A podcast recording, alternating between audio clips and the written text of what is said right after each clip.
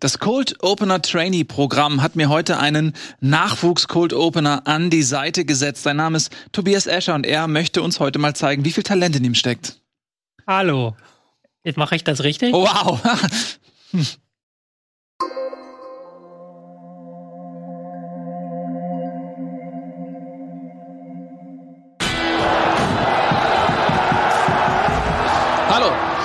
Viele Leute fragen sich, Nils Bomhoff, ich habe OCD, warum sitzt du da? Ich sage, Etienne ist schuld. Weil er ein bisschen von zu Hause zugeschaltet ist aufgrund von Eintracht Blues. Eine schwere Infektion von Eintracht Blues. Wie verläuft der Heilungsprozess? Ja, ähm, danke Nils. Also es ist, es ist, verläuft sehr langsam und, und schleppend. Und es ist auch ansteckend und deshalb habe ich gedacht, ich will nicht, mhm. dass ihr das auch bekommt. Gerade Nico, der ja momentan sich wirklich äußerster Gesundheit erfreut, ja. wollte ich damit nicht anstecken und deshalb habe ich gedacht, bleibe ich lieber zu Hause. Das ist sehr sozial von dir, außerdem natürlich Tobias Escher und auch Nico ist heute wieder da, was nicht verwunderlich ist. Du hattest eigentlich andere Pläne, dann hat Bremen dreimal in Folge gewonnen. Schwupp sieht man dich wieder. Hm, mag ich. Ja, aber man muss ja auch mal über seinen Schatten springen an der Stelle. Absolut richtig. Ich habe fest mit einer Niederlage gerechnet, mhm. habe meine komplette Woche jetzt umstellen müssen, deswegen, aber ich bin hier. Ja, wir hatten auch schon wilde Proteste ähm, bei uns im, auf dem Bundesliga YouTube-Kanal, wo ist der Nico? Nico ist nicht da. Es wurden Tennisbälle in den Kommentarbereich geschmissen. Äh, es wurde gefordert, vehement. Aber wisst ihr, was das Schönste an der ganzen Sache ist? Ich bin seit sieben, ich habe das schon mal seit sieben Jahren bin ich hier. Ja. Und das erste Mal eine eigene Funke. Steht mein Name auf einer Funke. Ja. Das ist, das ist aber eigentlich, aber weil wir C noch. oder mit K? Mit K. Mit K. Richtig, es ist so. Mhm. Mal eine Sekunde. Schöner, schöner Moment auch gerade für uns ja, Das ist ein bisschen viel jetzt gerade. Fußball lebt von Emotionen. Und, und Werder Bremen im Prinzip schon in Europa. Und fünf Punkte hinter Frankfurt! Da geht noch so einiges. Zurück zu den Tennisbällen, ja. die ich mir so schön selber zurechtgelegt hatte, mal, ich um einen fantastischen Aufschlag zu servieren, um direkt in das Themenfeld hineinzustürmen. Darf ich dann nachher mit einem Backspin zurückspielen? Mit einem Backspin. Da, ich habe mich immer gefragt, wie du auf diesen Namen gekommen bist, aber jetzt weiß ich das. Weil du früher in der Schule, wenn, wenn irgendjemand einen Spruch gedrückt hat, dann hast du so einen semi-lustigen Konter gebracht und immer gesagt, haha, Backspin! Oder? Okay, alright. Gut. Ich, ich sag auch nichts. Tennisbälle. Wir reden von Protesten gegen den Investoreneinstieg. Wir haben ja schon mal drüber gesprochen vor einer Weile. Die DFL hat erneut abstimmen lassen, solange bis das Ergebnis zufriedenstellend ist. Und dann. Wenn du das hier hörst, dann müssen wir dir ja nicht mehr erzählen, was Podcasts sind. Aber wusstest du, dass es audiomarktplatz.de gibt, wo du ganz einfach Werbung für dein Unternehmen in deinen Lieblingspodcasts schalten kannst? So viele Menschen hören täglich ihre Lieblingspodcasts. Und jetzt stell dir vor, die Botschaft, die deine Marke bekannter macht, erreicht sie genau dann, wenn sie am aufmerksamsten sind. Besuche noch heute audiomarktplatz.de, den größten Marktplatz für Podcast-Werbung in Deutschland. Von Podigy. Podcast-Werbung. Geschichten, die bleiben. Überall und jederzeit ja auch eine Mehrheit gefunden für einen Investoreneinstieg. Wie gesagt, kann man sich da nochmal in einer vergangenen Sendung angucken. Könnt ihr selber wühlen, wo die ist? Nee, müsst ihr gar nicht wühlen. Wir haben doch ein extra Video sogar auf dem Kanal, ja. wo wir uns ja nur mit diesem Thema beschäftigt haben. Da steht dann auch Investor drauf. Ja, muss man halt. Also, ihr könnt natürlich auch jede einzelne Bundesliga-Folge nochmal nachgucken, aber genau. das wird es nicht weiterbringen. Doch, oh, klar bringt uns das weiter. Super Klicks. So, genau. Und dann rollte ja eine runde Protestwelle durch die Stadien. Entweder es waren Bälle oder es waren diese Goldtaler, auf die man sich dann geeinigt hatte, die dann auf den Rasen geschmissen wurden. Und jetzt beim Zweitligaspiel Hertha gegen HSV hat das Ganze so einen Höhepunkt erreicht, weil das Spiel wirklich über 30 Minuten unterbrochen war. Es flogen immer wieder, und das ist bemerkenswert, weil es eine Tatanbahn gibt im, im Olympiastadion, Bälle auf den Rasen. Die hatten sich wirklich diese Schleuder mitgenommen. Das sind, mein Hundebesitzer kennen das. Das sind so lange also Armverlängerungen, dass man besseren Hebel hat und am Ende kann man so einen Ball raufkloppen, das ist eigentlich um für Hunde den Ball wegzuschmeißen und damit haben sie die, die Bälle wirklich bis auf den Rasen geworfen und haben wirklich auch ganz bewusst in Kauf genommen, dass das Spiel abgebrochen wird, weil das ja irgendwann nicht mehr weiterging. Also sie mussten ja ständig unterbrechen, eine halbe Stunde Pause, die Spieler waren alle kalt und wollten nach Hause, weil Dschungelcamp Finale war oder so. Und ging dann zum Glück weiter, HSV 2-1 gewonnen, das ist die gute Nachricht. Aber es gibt dann auch ein Video aus dem Fanblog nach dem Spiel, äh, haben dann die Hertha-Fans das den Spielern nochmal erklärt, warum sie das gemacht haben. Das fand ich sehr cool, weil das wirklich mit klaren Worten und auch nicht irgendwie krawallig, sondern ganz nüchtern erklärt, warum die das gemacht haben und warum ihnen das so wichtig ist, dass sie selbst als Fans es in Kauf genommen hätten, wenn Hertha diese drei Punkte verloren hätte, die sie eh nicht bekommen haben. Ja muss dazu sagen, es war jetzt halt nicht nur Hertha gegen HSV, es waren ja. auch ganz viele andere Spiele betroffen. In Wolfsburg haben sie die erste Viertelstunde lang durchgepfiffen mit Trillerpfeifen. Wir pfeifen auf euren Deal und haben dann auch wieder ähm, unterbrochen das Spiel. Was ehrlicherweise total ja. lustig ist, dass Wolfsburg gegen Hoffenheim Protest gegen Investoren, also. Gut. Äh. Ähm, ja. Äh. Aber da gab es auch in anderen Stadien, was man ja die vergangenen Wochen hatte man immer diese Proteste nach zwölf Minuten. Das war schon so ein bisschen ritualisiert, hatte ich dann mhm. das Gefühl, so nach zwei, drei Wochen, dass man sich eingestellt hat, okay, zwölf Minuten, jetzt kann ich erstmal Handy rausholen, Kaffee machen gehen. Und jetzt hat man das so ein bisschen aufgebrochen, ähm, auch so aufgeteilt, dass dann erst in der ersten Halbzeit die Heimfans, in der zweiten Halbzeit die Auswärtsfans Sachen aufs Feld werfen. Also so, ja, überall kleine und größere Proteste gegen diesen Deal der mhm. DFL. Ja, also ist klar, ne? Die Fußballbasis hat da keinen Bock drauf.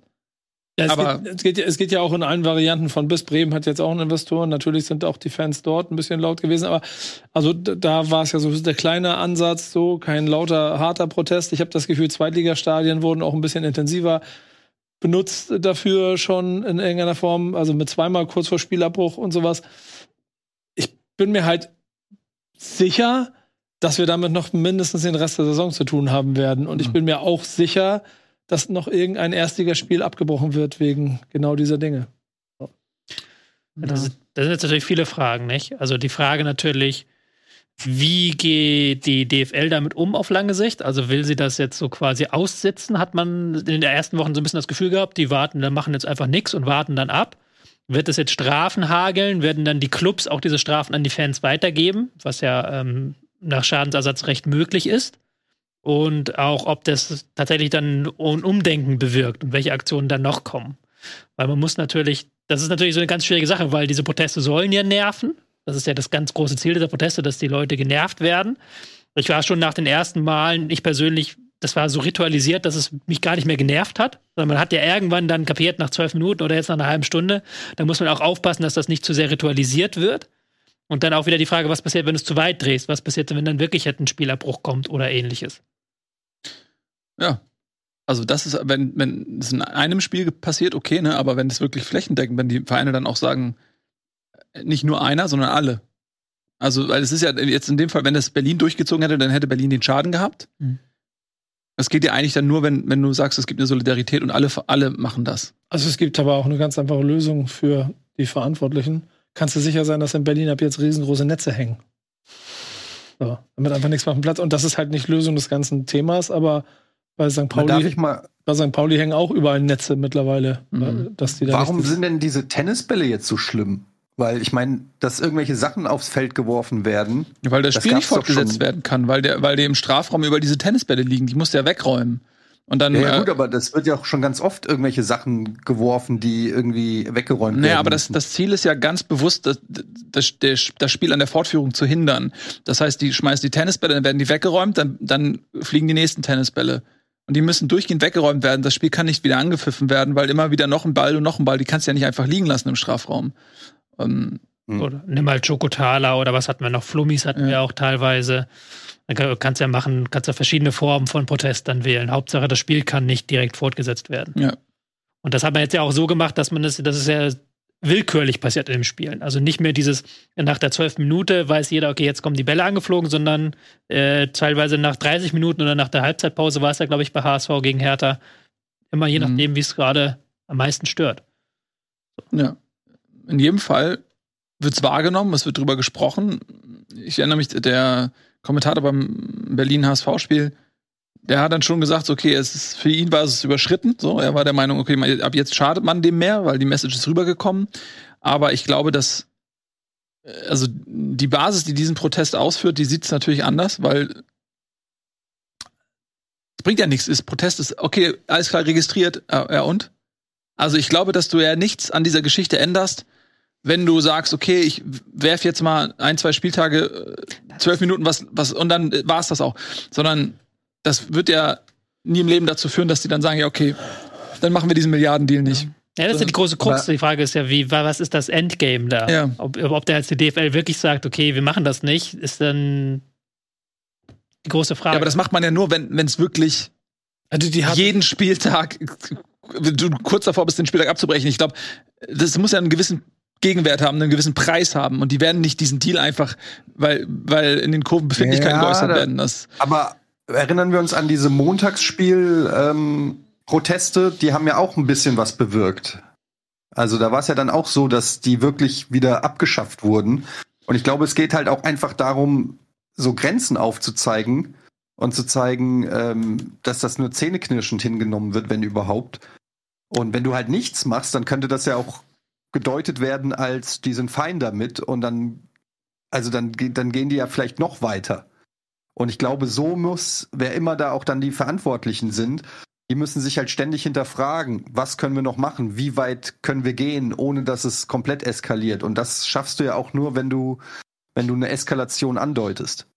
ja, ja, gut gesagt. Also deswegen meine ich, ich weiß nicht, ob der Deal jetzt noch zu verhindern ist, also ob sie es mal durchziehen, aber du, je mehr Gegenwind, je mehr ähm, Unannehmlichkeiten du aus der Kurve dem entgegenschmeißt, desto größer ist die Chance, dass A, dass vielleicht doch noch was passiert oder B, zumindest, wie du richtig sagst, danach dann das nicht weitergeführt wird, diese Tendenz, ne? kann natürlich auch dann der gegenseitige Effekt sein. Ist natürlich dann bei solchen Protesten immer die Gefahr, dass du dann Leute gegen dich aufbringst, die vorher eigentlich neutral waren, weil du es natürlich dann reinbringst. Aber ich verstehe halt schon, wo die Proteste herkommen und was da auch der, der Sinn und Zweck hinter ist. Wobei ich jetzt selbst gar kein Gegner dieses Investorendeals bin, großartig. Ich sage einfach, das ist ein schlechter Deal. Äh, Deswegen würde ich es nicht machen, aber ich bin jetzt ja keiner, der, dem das wichtig ist, dass da kein Investor auf, der, auf den Vermarktungserlösen der Bundesliga drauf sitzt. Ähm, ja, es ist ein komplexes Thema. Ich weiß auch gar nicht, wo ich jetzt meinen Punkt hinfolgen soll. Es ist halt einfach, ich bin ja selber, tue mich da selber schwer mit der Frage, ob wie effektiv dann dieses Protestmodell ist. ich glaube, die Ohnmacht dessen, was, äh, was du als Fans auslösen kannst, in letzter Konsequenz ist, glaube ich, das, was den Protest lauter machen lässt gerade. So, das ist die einzige Chance. Du kannst ja nur versuchen, da jetzt, weil es ist, du, du kannst ja nichts mehr kaputt machen. Der Deal wird kommen Mhm. und abschwächen und so. Ich glaube, dazu ist das Thema, um das es da geht, eh viel zu weit weg vom tatsächlichen Ligageschehen am Ende des Tages im Moment. Ähm, und gipfelt höchstens vielleicht im, im hat, hängt dann, der Liganame ja nicht noch nicht mal mit zusammen, glaube ich, ne? Nein, nein, gar nicht. Siehst du, also insofern wird dann das der Otto-Normal-Fan wahrscheinlich nicht mitkriegen, außer er hat ein paar mehr äh, Social-Media-Assets in sei, auf seinem Handy und um seinen Lieblingsverein. Ähm, ich glaube, der Protest selber ist eher ein grundsätzliches Aufbegehren gerade. Und da guckst, guck auf Ligen in anderen Ländern, ähm, gibt es von beiden Seiten Wege, wie du das machst. Mhm. Und, und die Ohnmacht darüber führt zu HFC Falke und zu irgendwelchen anderen Fußballvereinen und zu Austria Salzburg und dann triffst du dich nach sechs, sieben Jahren wieder im gleichen Pokal. Oder wie in der Premier League, wo die Karte halt einfach so teuer ist, dass halt die Jungs im Pub sitzen, die jetzt Tennisbälle schmeißen und nicht mehr im Mhm. Stadion. Also da muss man mal, also ich glaube, es ist ein Krieg, den du nicht gewinnen kannst und es wird halt spannend zu sehen, wie sich das auslebt. Aber höhere Zäune, mehr, mehr, na hier, Netze, so, mehr Beschallung und schon sind die Fans, das hat man denen was entgegengesetzt und das finde ich auch kacke. Ja, aber das, ja, das kannst du ja nicht machen. Nein, Also aber die- ich die- rede auch nicht, ich rede von Worst Case Szenario. Ich sage Ja. nicht, dass das, aber ich glaube, das ist das, das ist die, das ist die Antwort, die darauf kommen wird. Was wird die DFL denn sonst machen? Da können sich ja nicht, können sich ja nicht 20 Spiele äh, Nee. sperren lassen. Nee, das stimmt, aber ich finde, also erstmal im Grundsatz finde ich das super, dass die Kurven so lebendig sind und dass es diese Fankultur gibt und man das nicht einfach alles hinnimmt. Ähm, das ist auch ein Alleinstellungsmerkmal, was die Bundesliga hat. Also es ist ja nicht umsonst so, dass ein Hurricane nach Deutschland wechselt und völlig geflasht ist davon, was in den Stadien abgeht. Wie die Stimmung hier ist. Und der war ja noch nicht mal in Hamburg. So. ja, ist ja so. Und da- das ist ein, das ist ein Wert, den diese, die diese Liga hat. Und es gibt auch, und das ist jetzt nichts, was Geld in die Kassen spült, aber es gibt auch Leute aus anderen Ländern, aus England, die nach Deutschland reisen und sich das einfach mal angucken wollen, wie Fußball ist mit Fans, die das tragen. Das ist einfach auch so etwas und das ist schützenswert. Und ich bin auch der Meinung, du kannst äh, England hinterherrennen, wie du willst, du wirst sie nie einholen. Und dann ist halt die Frage, ja, okay, mit welchem Abstand willst du Zweiter oder Dritter werden? Ist das relevant noch? Ob es 30 Meter sind oder 100 Meter? Aber man gibt ja gewisse Werte, die man auch schützen kann, die man, die vielleicht andere Ligen nicht haben. Und du wirst England nie einholen. Nie. Okay. Und äh, oft bei dem Versuch, das zu tun, dir Sachen kaputt zu machen, die einen Wert haben, ist ja auch Quatsch. Weil das ja die Frage ist, und da deswegen sind wir da jetzt wieder in einem sehr, sehr viel Konjunktiv, weil es wird ja auch gegen diesen Deal protestiert, gar nicht wegen des Deals an sich, sondern weil was der bedeuten könnte. Weil auch die Fernsehen natürlich sagen, wir vertrauen der DFL nicht, dass da bestimmte mhm. rote Linien eingehalten werden. Also, dass es keine Spiele im Ausland gibt, dass es keinen Namenssponsor auf der Liga gibt, dass es nachher keine neuen Anschlusszeiten gibt und so weiter mhm. und so weiter. Was aber eigentlich die DFL gesagt hat, was sie nicht machen möchte. Was das natürlich dann auch ganz so schwierig macht, weil ähm, da, ihr habt ja gerade schon gesagt, so ein Stellvertreterkampf stattfindet. Mhm. Ich finde es nämlich nicht verwerflich, und da bin ich jetzt so ein bisschen konträr zu dem, was natürlich dann Fernsehen protestieren, dagegen, dass ein Fußball als Wirtschaftsbetrieb guckt, wo man Gelder herziehen kann. So, dass man da überlegt, wie man äh, konkurrenzfähig bleiben kann, nicht nur mit England, sondern auch mit anderen Ligen in Europa. Und ich bin da auch ganz ehrlich, ich gucke gerne Champions League. Ich bin auch froh, wenn da deutsche Vereine vorne mit dabei sind. Der FC Bayern muss sich jetzt schon halt sehr, sehr stark mhm. strecken, im, äh, was Sponsoring und so weiter angeht, damit er eben mit diesen anderen Clubs mithalten kann. Dazu kommen dann diese Deals mit arabischen. Genau, was ja dann so ein Thema ist, Deals mit arabischen und so blub blub. Und das ist dann, ist natürlich eine ganz komplexe Gemengelage, aber dass man als DFL dann auch gucken muss, wo kriegt man Geld her, finde ich jetzt nicht großartig verwerflich, gerade weil die TV-Landschaft sich auch verändert und die Einnahmen, die man da erzielen kann, nicht unendlich lange wachsen. Ähm, genau. aber, aber damit ist der Fußball ja eigentlich auch, und das, äh, um das auch noch zu betonen, ist ja, dann ist er ja eigentlich dem Tod geweiht. Denn du willst da ja keine Einigkeit drüber finden. Das ist total lustig. Während, während ich, wir hier sprechen, äh, schreibt mir gerade jemand einen Roman, das Marek, der kommt ist aus der Kölner Fanszene, über eine Folge, wo ich mit anderen Leuten im Podcast über die Bremen-Investoren geschrieben habe. Und er schreibt und schreibt und schreibt und ich weiß, worum es ihm hier geht gerade.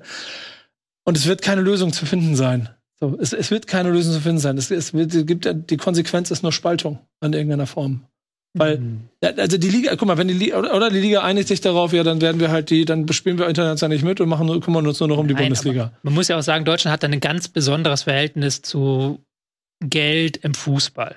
Ja, aber Fußball genau. ist Deutschland ist ein sehr, sehr kritisches Land, was seine guten Seiten hat, aber wo es auch natürlich auch manchmal wird da eine Reinhaltung um einer Reinhaltung willen betrieben, wo man sagt, da sind elf edle Amateure, die dann für das höhere Gut kämpfen. Nein, das ist natürlich auch ein Wirtschaftszweig. Und das ist natürlich in anderen Ländern wird das sehr viel pragmatischer gesehen. Man muss jetzt nicht unbedingt England da als lobendes Beispiel vornehmen. Auch in Italien ist das ja. den, den Verantwortlichen ziemlich egal, was die Kurve darüber denkt. Die Tatsache, dass hier mit, mit, mit den, mit den, diese, überhaupt diese Diskussion geführt wird und das öffentlich sich auch damit auseinandergesetzt wird, zeigt ja, wie du schon gesagt hast, wie lebhaft diese Kurven sind und wie sehr die für ihre Vereine kämpfen. So, ich glaube nur, dass das einfach, das ist, das ist, den Kampf kannst du, also, ich, ich weiß, äh, nur durch noch mehr Radikalität, ja.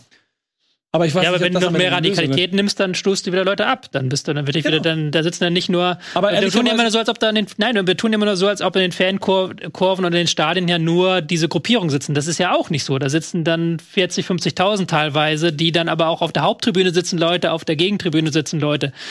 Guck dir mich an. Ich bin auch ein krasser Fußballfan. Ich bin jetzt nicht jeden Tag im Stadion so, aber das ist, trotzdem habe ich ja einen, für das System aber einen anderen Wert, mhm. aber ich habe ja auch für den System okay, einen Wert so und dann ja, ist natürlich du? ganz komplexe Gemengelage. Ja, und genau, ja. genau darauf will ich ja hinaus, dass das, was diese Kurven jetzt gerade laut und auch aus ihrem Blickwinkel und damit ja auch zum Schutze des klassisch gedachten Fußballs vollkommen zu Recht quasi anmahnen, dass es in die falsche Richtung geht. Das ist einfach nicht mehr konform zu dem, was in den Logen oder in dem, in dem auf den Businessplätzen in der Haupttribüne gelebt und diskutiert wird. Ich, also bleibt nur die Konsequenz, entweder du einigst dich auf einen Burgfrieden in der Mitte und äh, was ich, was das ich, was du in, was du in Verhandlungen zueinander, worauf du dich einigen kannst, oder du hast Austria Salzburg und HFC Falke. Hm, ganz kurz auch mal Bezug nehmen auf das, was du gesagt hast. Äh, ich würde auch nicht unterschätzen, weil man dann auch leicht immer in so eine Stimmung kommt, ja, okay, also jetzt übertreiben die, ne? Mhm. Das ist ja auch das, was jetzt, was ich gerade sagte mit dem ja. Kommentator beim, beim Berlin HSV-Spiel. Äh, die schießen übers Ziel hinaus. Ab jetzt bin ich dagegen. Sozusagen. Das ist mir zu viel und ich distanziere mich jetzt davon. Aber man darf auch nicht vergessen, ähm, welchen Anteil die Kurven daran haben, dass die Stadien überhaupt voll werden. Weil Leute gehen nicht unbedingt ins Stadion, weil sie ein Spiel sehen wollen, sondern sie gehen auch wegen der Stimmung, wegen des Erlebnisses dahin, weil wenn du, ich nochmal, geht einfach mal ins Volksparkstadion, wenn da die Stimmung gut ist. Das ist so ein Erlebnis über den Fußball hinaus, e, emotional, diese Stimmung einfach zu erleben. Und das ist im Volkspark so, das ist in Frankfurt so. Äh, und äh, das kommt halt auch aus der Kurve. Die machen das zu diesem Erlebnis, weil wenn du nach Wolfsburg gehst oder nach Hoffenheim und jetzt rede ich nicht über irgendwelche äh, Konstruktionen da der Vereine, sondern das ist ein anderes Erlebnis wenn, wenn die Tribünen halb leer sind in Wolfsburg. Da gehst du nicht hin, weil das geil ist. Und deswegen ist da auch, warum ist denn da niemand? Wenn, wenn die Stimmung mega geil wäre, dann würden mehr Leute dahin gehen, einfach um die Stimmung auch zu erleben. Das, wisst ihr, was ich meine? Also das ist ein bisschen zu kurz gegriffen, zu sagen, dass äh, es muss ja, hm? es muss ja nicht mal ähm, halb leer sein. Also du merkst ja schon, wenn die Ultrakurven in den jeweiligen Stadien, egal wo das eigentlich ist, wenn die protestieren und schweigen, wie still es dann in den Stadien ist, weil halt einfach auch von den Haupttribünen nicht viel kommt. Das muss man einfach ganz klar sagen. Die äh, Ultras, so viel man sie auch kritisiert für gewisse Sachen, ähm, sind halt schon maßgeblich für die Stimmung in den Stadien verantwortlich. Das gibt ihnen ja auch so eine gewisse Macht, weil die diese Stimmung wollen die Vereine, aber sie wollen halt nicht alles, was da mitkommt, nämlich diese diese puristische ähm, ja Identifikation entgegen allem wirtschaftlichen oder so. Und, und das, da bin ich schon bei, bei Nico, dass das halt schwierig ist, weil ähm, du kriegst in der Regel nicht beides. Du kriegst nicht Ultra-Organisationen und volle ähm, laute Choreografien und krasse Kurven, die gleichzeitig denen aber gleichzeitig egal ist, wo die Kohle herkommt oder äh, wie die Vereine heißen oder so das ist schwierig zu vereinbaren. Und ähm, ja, da, da, deshalb finde ich ja, muss man da auch ganz sensibel vorgehen und gucken, was ist sinnvoll, was kann man einem Verein, was kann man auch der deutschen Fankultur zumuten. Da hat Tobi natürlich recht, dass Deutschland da eine, eine Sonderposition einnimmt, aber dann muss man das halt eben auch annehmen. Ja, also du kannst ja nicht einfach sagen, dann ist es äh, nicht so, sondern es ist in Deutschland halt. Fußball ist hier einfach ähm, so und äh, die Fankultur ist so und dann muss man eben auch gucken, welche Entscheidungen man trifft, ähm, wenn man nicht will, dass man irgendwann in Stadien ist, die dann zwar, ähm, weiß ich, wo dann die Vereine viel mehr Geld haben, aber irgendwie tote Hose ist. Das will ja auch keiner. Ist, ist, Tobi, du hast am Anfang ja auch schon ganz richtig gesagt, dass diese Proteste ja ähm, ich weiß nicht mehr, ich hatte einen anderen Ansatz gerade. Ich weiß nicht mehr was. Ich hatte am An ich, cutten wir noch mal rein. Mir geht's ähm, mir geht's um einen Punkt, der mir gerade aufgefallen ist, auch aus dem am Wochenende in, in Berlin, dass die ähm, Proteste ja auch mit diesen Videos, die drumherum entstanden sind, dass es ja jetzt nicht per se nur um die Investorenentscheidung geht, sondern vor allem um das Wie, wie das Ganze mhm. stattgefunden hat. Und das wenn man sich das mal nochmal zusammenfasst aus 50 plus 1 und wofür steht der Fußball in Deutschland?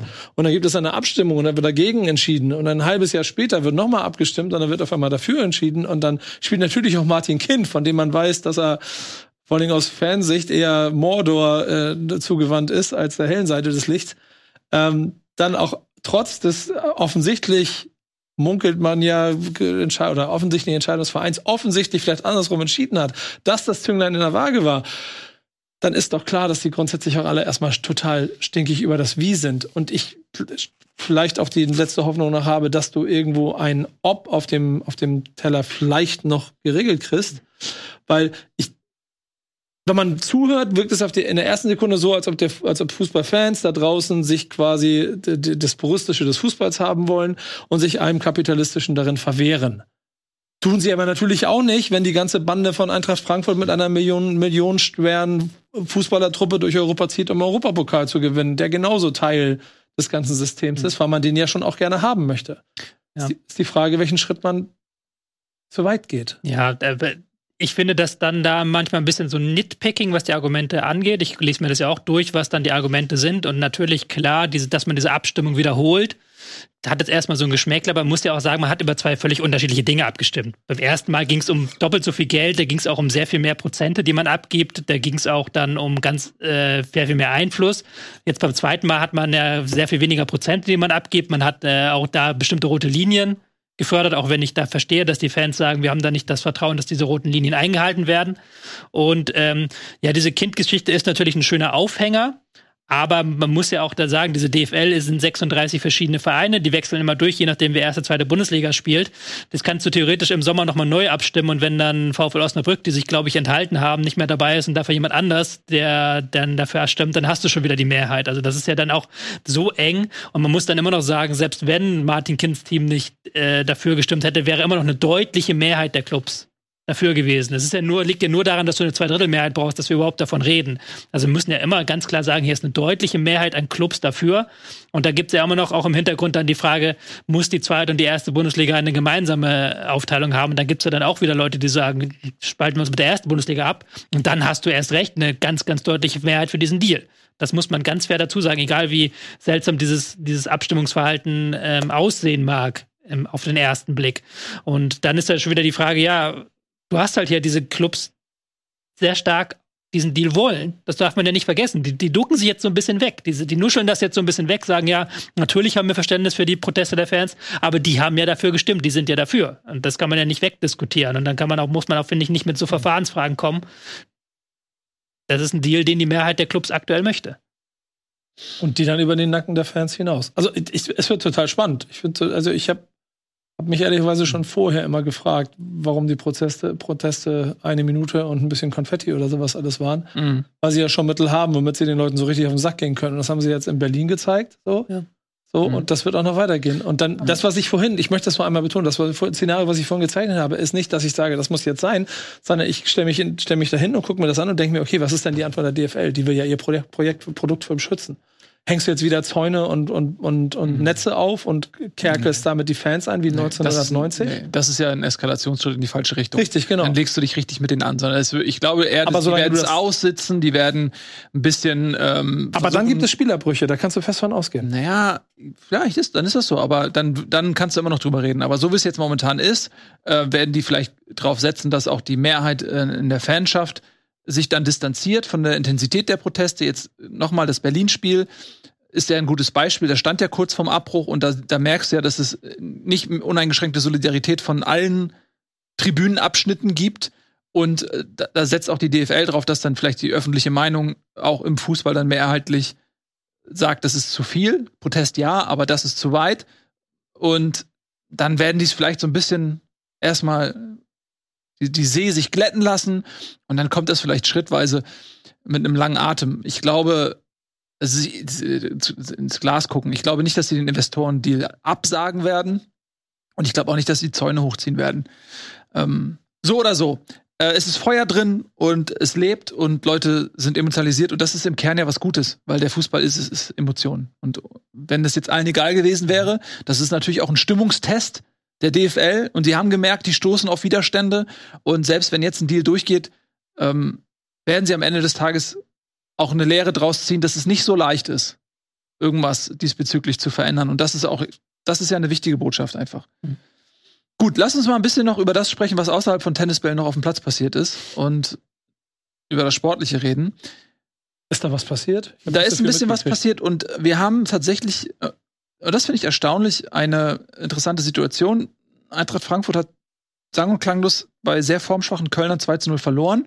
Und jetzt hat Eddie aber gesagt, ähm, er hat da richtig Lust dran, dran gefunden, so ein bisschen in die Analyse mal reinzugehen und hast dir das Spiel noch ein zweites Mal angeguckt. Jetzt wisst ihr, warum er zu Hause ist und krank. Ähm, und hast da so ein paar versucht, so ein paar Sachen rauszuarbeiten, die Tobi auch dann noch mal für dich so ein bisschen in Szene gesetzt hat. Jetzt würde ich natürlich gerne mal wissen, Frankfurt in Köln, was ist da so passiert? Dann äh, legt doch mal los, ihr beiden. Ähm, ja, also der, der, eigentlich ist es umgekehrt. Dadurch, dass ich krank bin, habe ich vielleicht ein bisschen zu viel Zeit äh, im Bett, mich mit, ähm, mit der Eintracht zu beschäftigen. Und habe dann tatsächlich das Spiel nochmal geguckt, weil was halt auffällt ist, wir äh, haben ja hier schon oft drüber geredet, dass die Eintracht einen sehr guten Kader hat, jetzt gerade auch nach den Winterverpflichtungen. Wobei man da natürlich so ein bisschen das mit Vorsicht genießen muss, weil ähm, jetzt, also gerade ein Etikette und ein Bohai, ähm, sind natürlich, die haben drei Trainingseinheiten oder so mitgemacht. Ähm, Sascha Kalajdzic ist jetzt irgendwie zwei, drei Wochen dabei. Also da muss man ein bisschen vorsichtig sein, dass die natürlich jetzt noch nicht direkt losstarten. Viele von denen sind äh, mehr oder weniger inaktiv gewesen, haben noch keine Bundesliga-Erfahrung. Das will ich nur schon mal so als Disclaimer voranschicken. Trotzdem hat die Eintracht einen, einen starken Kader. Da gibt's glaube ich, keine zwei Meinungen. Ähm, auch das äh, erklärte Ziel ist internationale Plätze und auch wenn man auf die Tabelle guckt und sich die Punkte äh, anguckt, kommt man ja eigentlich zu dem Schluss, ist ja eigentlich eine gute Saison. Leider ist es so, dass äh, wenn man die Spiele wirklich alle geguckt hat, was ich äh, getan habe, ähm, dann fällt einem auf, dass da schon ein großes Missverhältnis ist zwischen der äh, Punkteausbeute und dem, was die Eintracht tatsächlich spielerisch anbietet. Das ist ähm, bisweilen sehr, sehr dünn. Und dann gibt es immer mal so Spiele wie zum Beispiel der Sieg äh, gegen Bayern, was echt so ein Freak Accident war, wo man nicht so richtig das erklären kann. Ähm, oder auch so ein Sieg gegen Leipzig, wo aber eigentlich Leipzig die Eintracht an die Wand gespielt hat, wenn man ehrlich ist. Ähm, und die Eintracht aber trotzdem drei Punkte geholt hat. Oder auch jetzt zuletzt ähm, der Sieg gegen Mainz, äh, wo dann letztendlich eine äh, die Achillessehne von ähm, Dominik Kor den Sieg gebracht hat. Also da sind dann kommen dann Punkte aufs Konto, die dann auch ab und zu so ein bisschen äh, übertünchen, was was aber wirklich spielerisch dargeboten wird. Und wir haben am Anfang der Saison schon drüber geredet, die Eintracht hat ein relativ leichtes ähm, Auftaktprogramm ähm, mit vielen äh, Vereinen aus dem Tabellenkeller und hat sich da in der Hinrunde sehr schwer getan. Und dann hieß es, ja, okay, Umbruch, neuer Trainer, Leistungsträger verloren, ist vielleicht ein bisschen verschmerzbar. So, jetzt ist ein halbes Jahr später und die gleichen Probleme sind da. Und man sieht es immer wieder bei der Eintracht, gerade gegen ähm, vermeintlich schwächere Gegner, ähm, Darmstadt, Mainz, Saarbrücken, ähm, keine Ahnung jetzt, äh, da, ja, wer da alles noch dabei war, ähm, wie schwer sich die Eintracht da eben tut äh, in diesen Spielen. Und äh, das hat mich dann auch mal interessiert, über, über das Emotionale wirklich zu verstehen, weil ich, ich habe wirklich Probleme rauszufinden, was eigentlich die Spielidee von der Eintracht ist. Was ist What? eigentlich der Plan, wo man hin will? Wollen wir in die Szene natürlich reingehen, die du mir gegeben hast? Das ja, können wir machen. Und natürlich wissen wir, dass Dino Topmöller Ballbesitzfußball will, ähnlich wie der HSV das zum Beispiel auch macht, von hinten rausspielen. So, aber das klappt bei der Eintracht nicht. Und wir haben es in Köln, gerade in der ersten Halbzeit, ich habe Tobi, glaube ich, zehn verschiedene Szenen gezeigt, ja. hat jetzt exemplarisch eine rausgesucht. Das war nur die erste Halbzeit und die haben sich fast alle gedeckt. Ähm, und man sieht halt, im Aufbau spielt die Eintracht eine Dreierkette.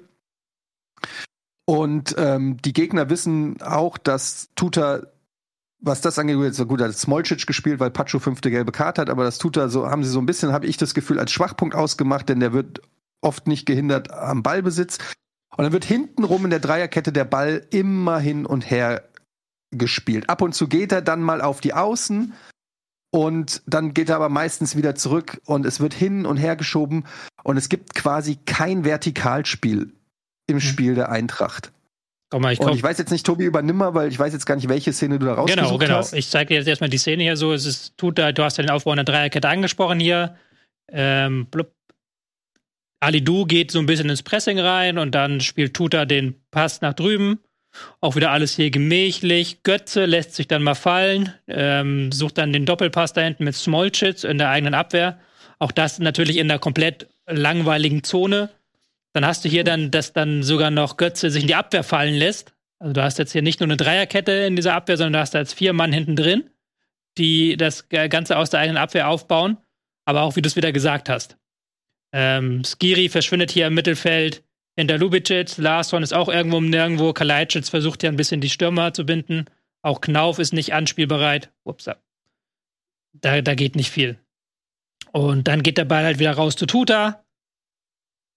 Tuta wird wieder angelaufen von Alidu und er traut sich dann auch nicht, das halt zu nutzen, um den Ball nach vorne zu spielen, sondern dann geht es halt wieder hintenrum über Koch, über Götze, bis hin zu Trapp hintenrum. Also man spielt äh, nach hinten was aber eigentlich gar nicht so schlimm sein muss, sondern der Gegner geht jetzt auch in ein Pressing über. Du kannst jetzt ja auch sagen, okay, jetzt ist der Moment, wo wir ein bisschen riskanter spielen. Aber auch dieser Moment verstreicht dann. Koch lässt sich sehr weit zurückfallen, spielt den Ball raus zu Tuta, wird von Alidu gepresst und dann landet der Ball lang vorne drin. Ja.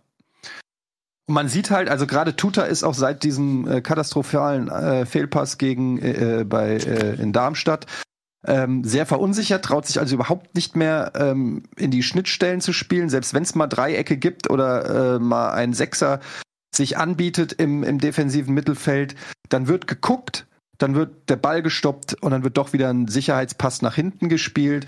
Ähm, generell, die Pässe sind auch oft ohne Druck. Und ähm, ja, keiner traut sich mal einen vertikalen Pass in die Schnittstelle zu spielen. Es gab es im Köln-Spiel, ich habe es gezählt, genau zweimal. Einmal von Smolcic, einmal von Koch. Ähm, einmal ist er sogar angekommen, der von Smolcic ist angekommen. Und es wurde sofort gefährlich. Der von Koch ging auf Knauf, den konnte er nicht richtig verarbeiten und es hat nicht geklappt. Äh, natürlich war die Aufstellung, das wird auch viel kritisiert, äh, gegen Köln sehr defensiv. Larsson wurde irgendwie hinter die Spitzen gestellt, was keiner verstanden hat. Und ähm, ja, die Aufstellung war generell komisch, aber dieses Problem des Aufbauspiels, mhm. das zieht sich durch die gesamte Saison bei der Eintracht. Ähm, und man fragt sich halt, also ich frage mich halt wirklich, das kann ja nicht sein. Also wenn ich das in einer halben Stunde analysiert habe, möchte ich gar nicht wissen, was die Gegner von der Eintracht analysieren und rausfinden. Und man hat das Gefühl, die Eintracht ist komplett entzaubert, zumindest von tiefstehenden Gegnern, die nicht den Ball wollen. Ja, wenn Gegner stärker sind, wie Leverkusen, Leipzig, Bayern, die selber den Ball wollen, dann ergeben sich Räume, wo dann auch Spieler wie ein Knauf und Nebimbe ihre Stärken ausspielen können. Ich. Aber mit Knauf und Ebimbe, die jetzt auch nachweislich nicht am Ball so ballsicher sind, dass wenn die einen festen Ball kriegen, dann sofort ähm, ja, also dass die dann der Ball so am Bein, äh, am Fuß klebt wie bei einem Götze oder so. Es ist unheimlich schwer mit diesen Spielern. Auch ein Tuta ist nicht der beste Passspieler. Ja, es ist schwer diese Idee von von Topmöller so umzusetzen, wie er sich das vorstellt mit den Spielern und mit der Art und Weise, wie die Spieler auf dem Platz stehen. Ja, das sieht man auch in dieser Szene, finde ich, sehr, sehr gut. Du hast ja hier hinten schon, du bist ja schon mit hier hinten mit ähm, drei Mann im Aufbau. Auch ein Kunku ist nicht so mega hochgeschoben, Götze und Skiri noch davor. Und in dem Moment, wo Götze eigentlich da hinten reinfällt, hast du ja hier hinten hast du so eine massive Überzahl. Selbst wenn jetzt Köln all out mit vier Mann pressen würde, hättest du halt immer noch hinten, könntest du immer noch über einen Kunku das Spiel aufbauen oder über Bimbe. Und dann musst du einfach da auch in der Positionierung besser sein. Da musst du Molchitz dann sofort rausschieben nach oben. Ähm, da muss dann auch ähm, einen Kunku vielleicht noch ein Stück weit nach vorne schieben, dass du halt dann mit zwei Pässen den Flügel runterspielen kannst. Du musst auch hier gucken, dass du, wenn der den Gegner dann lockst in den Situationen, dass du dann dahinter die Räume auch besetzt. So, das ist ja dann in der Szene später. Ich äh, gehe jetzt mal, springe jetzt ein Stück nach vorne. Wenn du halt hier der Gegner dann ins Pressing geht, dann musst du halt eigentlich als Giri gucken, dass du irgendwie in die Räume dahinter kommst. Und dann musst du auch gucken, okay, wie kriegen wir ja. jetzt, kommen wir jetzt direkt in die Räume dahinter, wenn der Gegner eben zum Pressing geht. Das willst du ja erreichen. Wenn du hinten halt fünf Mann hast, dann ist ja das, was du willst, dass der Gegner dich presst. Weil du sagst, okay, wir haben in der ersten Linie eine Überzahl. Diese Überzahl spielen wir jetzt aus. Und wenn du sie natürlich nicht ausspielst, sondern dann immer noch weiter nach hinten spielst, den Ball weiter nach hinten passt, weiter nach hinten passt, dann kannst du diese Überzahl auch 0,0 ausspielen. Ja, du hast halt äh, dann auch mit Trapp jemanden, der zwar auf der Linie sehr gut ist, aber der jetzt mit dem Ball auch nicht der Beste ist. Auch seine Abschläge sind äh, bekanntermaßen nicht so äh, so gut. Also es, du hast da keinen Neuer, der quasi wie noch ein weiterer Spieler hinten funktioniert. Ähm, und dann hast du halt auch einfach das Problem, und das, ich habe das mal verglichen mit Stuttgart und mit Leverkusen, die ja auch von hinten rausspielen wollen, da ist einfach viel mehr Bewegung. Viel mehr Bewegung, auch ohne Ball. Bei der Eintracht stehen die Spieler rum. Du ich habe mehrmals im Spiel gesehen, ein Götze, äh, ein, ein Skiri, ein Tutor, die wild gestikulieren und sagen, wen soll ich anspielen? Wen soll ich anspielen? Es ist zu wenig Bewegung. Die Abstände sind teilweise riesengroß. Das paart sich dann aber mit der, dass man sich nicht traut, dann diese langen Pässe zu spielen. Und es entstehen Lücken und es ist so leicht zu verteidigen und auszurechnen. Und ähm, ich habe es gelesen bei den Kollegen von vom Kicker, glaube ich. Die Eintracht ist auf dem letzten Platz, was Pässe in, in, in, die, in die Spitze im letzten Drittel angeht. Und hat einen Katastrophe, ich glaube, hat einen XG-Wert von ungefähr von Mainz oder so. Also da sind massive Probleme und die Frage, die aber natürlich jetzt nach dieser Analyse bleibt, ist, warum kriegt man das mit diesem guten Material an Spielern nicht hin? Was, was stimmt da nicht? Was, was, was trainieren die? Was, was ist die Idee von Dino Topmöller, um dem Herr zu werden? Warum klappt das nach einem halben Jahr immer noch nicht?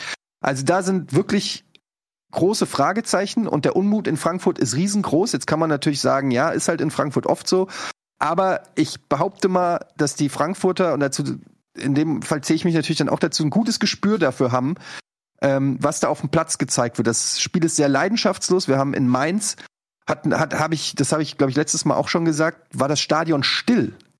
Das Stadion war still. Und das gibt's nicht oft in Frankfurt, weil das so ein langweiliger, belangloser Fußball ist, den die Eintracht spielt. Und das kannst du in Frankfurt nicht lange machen. Die, der Unmut ist riesengroß und jetzt gegen Bochum, wenn es da kein Dreier gibt, prophezei ich euch jetzt hier, dann brennt der Baum aber richtig in Frankfurt. Es gibt schon viele, die äh, Trainer rausfordern. Und ähm, ja, es ist richtig ungemütlich und das muss man sich mal vorstellen, obwohl die Eintracht auf Platz 6 ist und ein wahrscheinlich den besten Kader seit 30 Jahren hat, keine Ahnung. Aber es ist nicht alles Gold, was glänzt und ja, die Spieler sind auch unzufrieden. Und ähm, du hast jetzt, kommt auf Dino Topmöller nicht nur diese spielerische Herausforderung, sondern natürlich auch, äh, dass du jetzt auch viele Leute auf der Bank sitzen hast. Er hat das jetzt versucht zu kompensieren, indem er Larsson, der ja eigentlich gesetzt war, ins offensive Mittelfeld gespielt hat, weil er sich nicht getraut hat, ähm, Götze auf die Bank zu setzen, sondern Ne, also du, du, merkst jetzt schon, er muss schon irgendwie jetzt, dann hat er Chaibi auf die Bank gesetzt, das war natürlich ein Fehler. Chaibi muss, du, muss spielen, das Spiel wurde sofort besser, als er eingewechselt wurde. Aber wen setzt du dann auf die Bank? Van der, Donny van der Beek wurde jetzt nicht mal für die Europa Champ, äh, Champions League, schön wär's, Conference League ähm, nominiert. Und es ergeben sich immer mehr Härtefälle. Das ist halt das, was dann bei so einem guten Kader auch auf den Trainer zukommt. Und da stellt sich jetzt die Frage, ob ein junger Tra und noch sehr unerfahrener Trainer wie Dino Topmöller das alles meistern kann, was da momentan auf ihn zukommt. Und wenn ich einen Satz noch sagen darf, Köln hat super gemacht. Ne, ich will jetzt hier nicht, ich gucke das natürlich jetzt aus Eintracht-Perspektive, aber Köln ähm, hat wirklich auch hat die Schwächen der Eintracht perfekt analysiert, hat es hat einen sehr guten äh, einen sehr guten Tag erwischt, hat es toll gemacht mit diesem reduzierten Kater. Bester Eintracht-Spieler war Farid Alidou. Ist eigentlich HSV-Spieler, ne? Streng genommen. ja. Warum spielt er da nicht mehr? Ja, weil äh, Frankfurt die ganzen geilen Jungspieler wegkauft. Ja. Aber also zum Spiel einmal noch. Zwei gelb-rote Karten ist ja auch, hat ja auch Seltenheitswert. Ja, stark. Ja, also, ja. Ähm, schöne Analyse. Äh, danke Und übrigens, ich habe um, ich habe eine Stunde bevor Tuta die rote Karte gekriegt hat, ich habe es auch getwittert, ja. habe ich gesagt, das ist so ein Spiel, wo Tuta eine rote Karte kriegt. Eine Stunde später hat er die rote Karte gekriegt. Warum, hat, warum hast du eigentlich noch keine offizielle Eintracht Frankfurt E-Mail-Adresse? In irgendeiner Weil Funktion? Ich zu, zu, zu, böse bin, wenn die Eintracht verliert. Mhm. Aber ich, ich, ich finde, du hättest es verdient. Absolut. Und wenn es zumindest FSV Frankfurt, aber irgendwas finde ich irgendeine E-Mail-Adresse hast du verdient. Ja. Auf jeden Fall. Ja, vielen Dank für die äh, für die schöne Analyse ihr beiden, finde ich gut.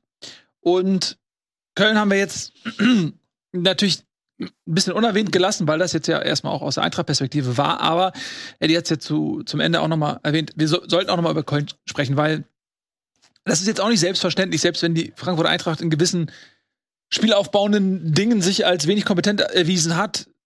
Nicht selbstverständlich, dass, dass Köln aus der Situation, aus der sie gerade kommen, das Spiel 2 zu 0 gewinnt. Und das haben sie gemacht und das war erfrischend, was Köln gespielt hat. Ähm, ja. Im Vergleich zu dem, was sie sonst so gezeigt haben. Wobei das Spiel war die ersten 60 Minuten brutal langweilig, muss man auch mal fairerweise sagen. Aber es ist aus Kölner Sicht erfrischend. Es ist erfrischend aus Kölner Sicht, ja.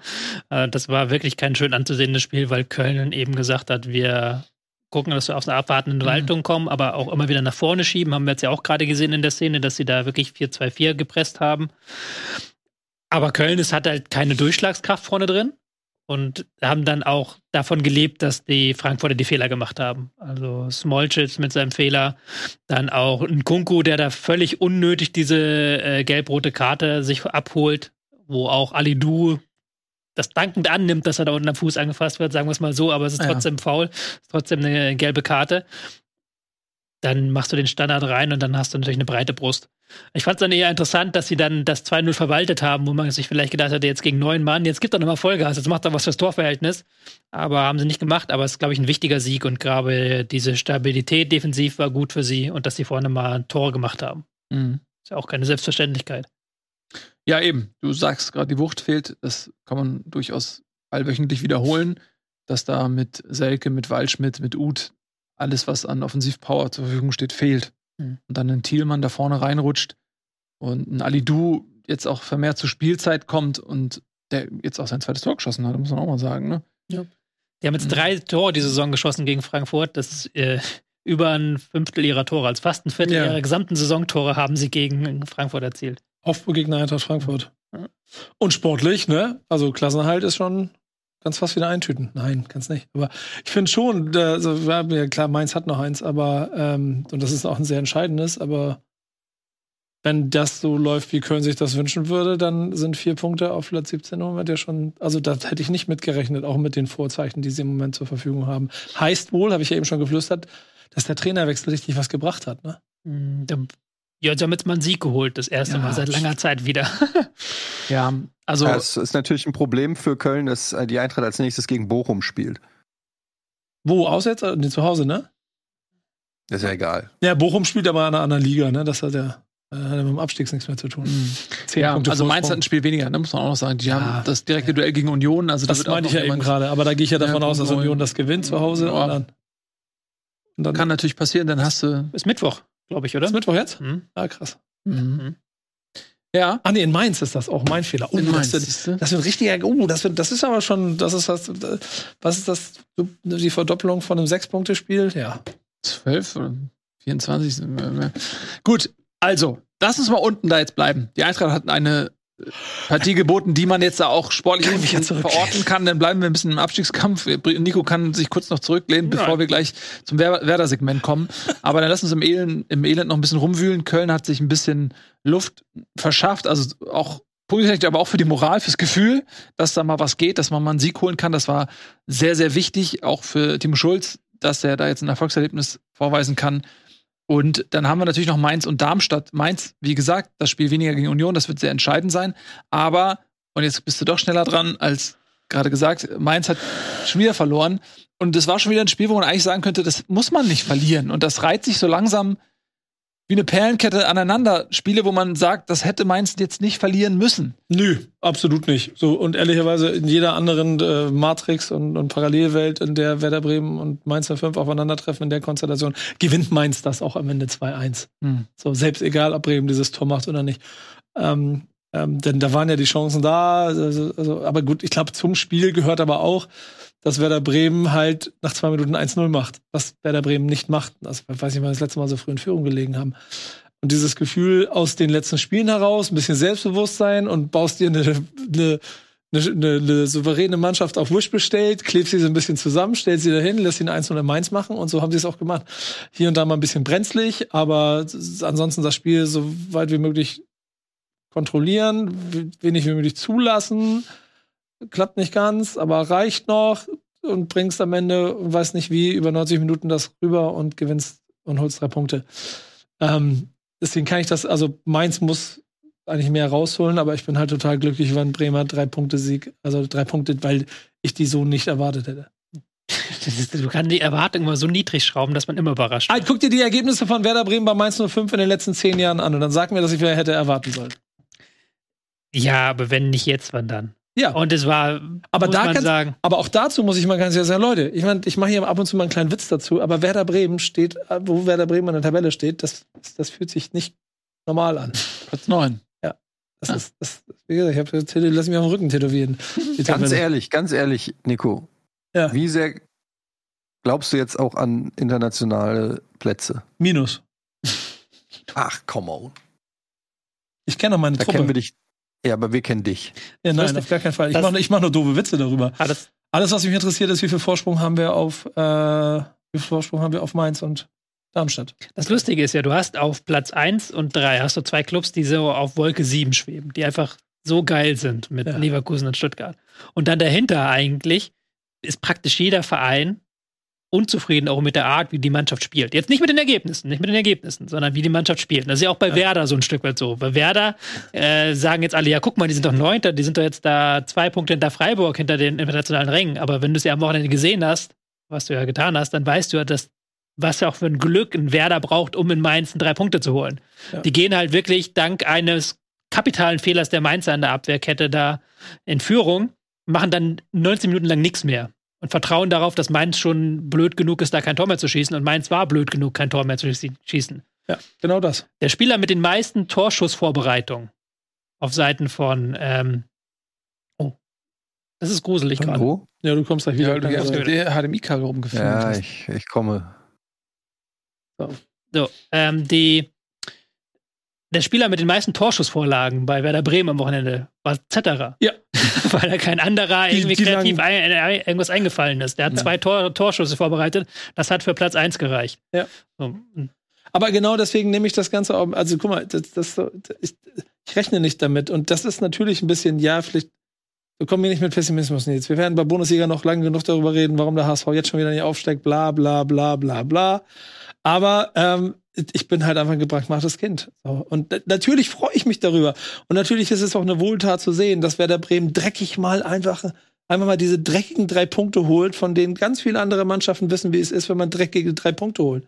Aber Bremen holt keine dreckigen drei Punkte. Bremen holt, wenn dann mal drei Punkte, weil sie eine Mannschaft klar dominieren oder weil sie in der 92. und 96. Minute noch zwei Tore schießen und ein Spiel drehen, aber Bremen holt nicht ein dreckiges 1-0, das nicht nach dem 1-0 aussieht, weil sie einmal da waren, ein Ding machen und dann lassen sie den Gegner machen. Und das geht gut. Werder hat jetzt natürlich eine Chance, eine Serie zu starten. Wir sind die nächsten Gegner, ich glaube jetzt Heidenheim, dann Darmstadt Heidenheim, kommt Köln, noch. Darmstadt. Ja. Da kannst du eine Serie starten. Also Ah. alles drei musst du mit dem dann und dafür hier Eddie jetzt kommt ein bisschen mit dem Selbstbewusstsein aus dem, wo du gerade stehst, musst du alle drei schlagen. Hm. Musst du alle drei schlagen. Ob du das machst und ob das realistisch ist, nein. Aber auf dem Papier musst du jetzt alle drei schlagen. Und da jetzt nochmal den Scheinwerfer drehen. Mainz ist natürlich saubitter. Du kaufst unter der Woche Amiri, einen Kamkam, nee, die leist du dir aus. Oder ich glaube, Amiri ist gekauft, glaub, Kamkam Amiri ist geliehen. gekauft, ja. Mhm. Ähm, die kommen direkt in die Startelf rein und trotzdem merkst du dieser Mannschaft am Anfang eine Verunsicherung an, was ja klar ist nach den vergangenen Ergebnissen. Aber auch danach spielst du wieder gut mit. Du schaffst es, ähm, das Spiel immer stärker in die gegnerische Hälfte zu verlagern. Den, ab der 16. Minute ist das Torschussverhältnis, glaube ich, bei 14 zu 1. Also wirklich, da ging es größtenteils um ein Tor. Aber auch hier wieder keine klaren, richtig klaren Chancen, weil du dann, wenn du ins letzte Drittel kommst, fehlt dir die Kreativität. Die Flanken bringen auch nicht viel. Du hast zu viele Spieler, die momentan ihrer Vorhand hinterherlaufen, egal ob es ein Onisivo ist, ein Burkhardt, klar, dass das noch nicht so läuft. Aber das ist, glaube ich, das, was Darmstadt, Mainz, Köln vereint. Im letzten Drittel wird es dann bitter. Da wird es wirklich bitter. Du kannst sagen, die spielen es hinten gut raus, sie verteidigen auch gut gegen den Ball, sie verhindern, dass der Gegner zu Kontern kommt, alles super. Aber es ist komplett egal, wenn du im letzten Drittel keine Torchancen dir erarbeitest. Tja, Ich meine, 14 Tore für Mainz, 14 Tore für Köln. Ah, Ich finde den Ameri-Transfer, aber das ist der Gamechanger für die.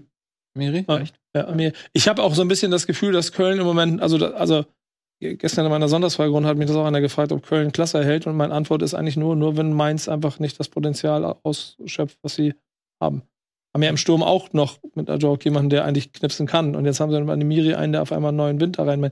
Eigentlich ist alles da. Die müssen nur einfach mal anfangen, das Spiel zu gewinnen. Mainz ist mit der Expected Goals Tabelle. Ja. Einfach nur Expected Goals, wären sie auf sieben. Ja. Das ist völlig bescheuert. Und genau das. Also wenn, wenn die anfangen, dann kann es auch selbst für Union Berlin nochmal wieder knapp werden, auch wenn das jetzt sechs Punkte. Und dazu wird das jetzt. Also das nächste Duell, das One-on-One, das ist maßgeblich entscheidend. Ist tolle Erkenntnis, Nico. Stark. Aber, aber ist ja einfach Fakt. Und jetzt rechne und guckst dir de facto an, wenn sie es gewinnen, ich glaube ziemlich sicher, dass Mainz dann ein bisschen marschieren kann. So, dann ist, also ich kenne das Restprogramm gerade nicht. Aber das, du brauchst ja diesen Knotenlöser. Wenn sie es verlieren, dann sieh mal zu, ob du aus diesem Strudel da wieder rauskommst. Ja. Wenn die Ergebnisse ausbleiben, ne? Das Ja, ist genau. am Ende, dann, dann hilft dir alles Potenzial nicht und dann kommst du auch ins Schlingern. Ja. Ähm, und dann kann das ganz schnell auf jeden Fall in der zweiten Liga enden oder auch in der Relegation. Ähm, Mainz ist in einer sehr, sehr schwierigen Position. Ich bin bei dir jetzt, das Spiel gegen Union ist natürlich jetzt noch nicht entscheidend, aber es ist sehr, sehr wichtig. Und da einen Sieg einfach auch, um den Anschluss zu halten, das wäre sehr wichtig. Auch Union noch unten drin zu lassen, da darf jetzt auch keine Lücke, Lücke klacken. Äh, Nee. Alter, ich kann überhaupt nicht reden, ich bin zu rein. müde. Komm doch mal rein. Ich habe zu wenig geschlafen. Kannst du mir für Bundesliga musst du aber fit sein. Ne? Nee, da bin ich noch müde. morgens Pal World gespielt. Ja, das, Entschuldigung, was soll ich machen? Das, das ist einfach passiert. Ähm, man will Ihr- jetzt ja nicht so eine ein Lücke zwischen Platz 15 und Platz 16 und 17 aufkommen Du hast lassen. bis sieben Uhr morgens gedaddelt. Nein, das war jetzt übertrieben von Eddie. Es war maximal 6.30 Uhr. Nein, auch nicht so lange. Egal. Lieber Freund, das, die Schulleistungen sollten bitte nicht unter deinem Daddeln leiden. Sonst Aber- müssen wir nochmal reden über Computerzeit. Die Frage ist, was, was ist hier was? Ist, was? Was ist der Job und was ist der Spaß? Das ist ja der Job. Das ist Ja. der wichtigste Job von allen. Mhm, okay. Gut. Mainz muss Ja. liefern. Das war jetzt die Quintessenz und sie müssen Ergebnisse holen, wie Köln es geschafft hat. Darmstadt. Nehmen wir die noch mal mit. Haben zu Hause Ja. gespielt gegen Leverkusen, aber das machen wir nach einer klitzekleinen Unterbrechung. Und dann sind wir gleich wieder zurück. Ich hol mir jetzt noch einen Kaffee. Schalalala.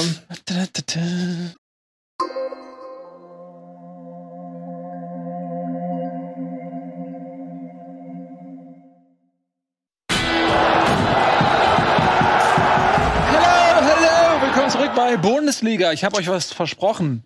Darmstadt, der Tabellenletzte, gegen Leverkusen, den Tabellenersten. Was rümpfst du schon wieder die Stirn? Nix, ich habe nur nichts dazu zu sagen. Glückwunsch an den hoffentlich kommenden deutschen Meister. Ich habe da was zu, sagen. Xabi Alonso, Aha. was ist los? Vorm Was ist da Spieltag. los? Jetzt beruhig dich mal ein Was ist da bisschen. los?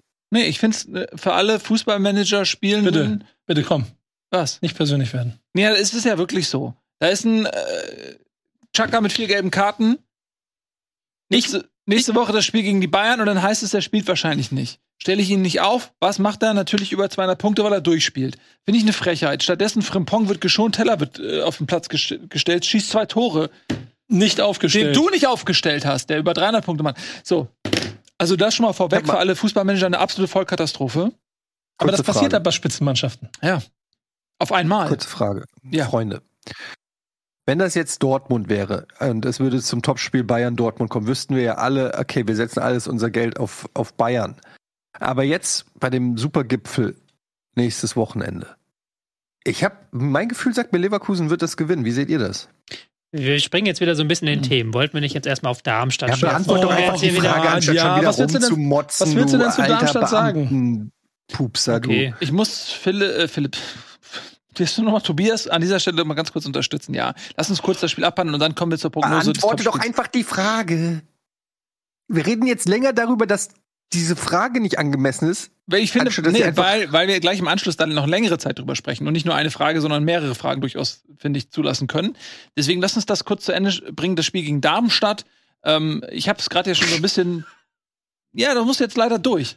Ähm, wir haben ich habe gerade so ein bisschen schnippisch mit äh, dem Fußballmanager angefangen, aber was ich damit eigentlich sagen wollte, ist, dass es durchaus äh, jetzt eine Situation bei Leverkusen gibt, in der es eben anders als bei der Hinrunde durchaus zur Aufstellungsdiskussion kommt, weil da war eigentlich die erste Elf immer gesetzt. Jetzt haben wir die Situation, Afrika Cup, äh, Kosunu äh, fehlt. Mm, Dann hast du die Situation, dass Chaka eine gelbe Karte hatte, Frimpong wird jetzt geschont, Schick wird geschont, ähm, Bo äh, Boya Iglesias neu verpflichtet in der Winterpause direkt sein Startelfdebüt gegeben. Also auf einmal ist da eine Rotation drinne, vielleicht aus anderen Gründen, aber sie findet jetzt bei Leverkusen auch statt und das ist der große Unterschied zur Hinrunde. Und äh, Tobi, wie hat sich denn diese etwas zusammengewürfelte Mannschaft gegen Darmstadt geschlagen? Man muss auch fairerweise sagen, ohne den Darmstädtern zu nahe treten zu wollen, wenn du es nicht gegen Darmstadt machen kannst, gegen wen dann?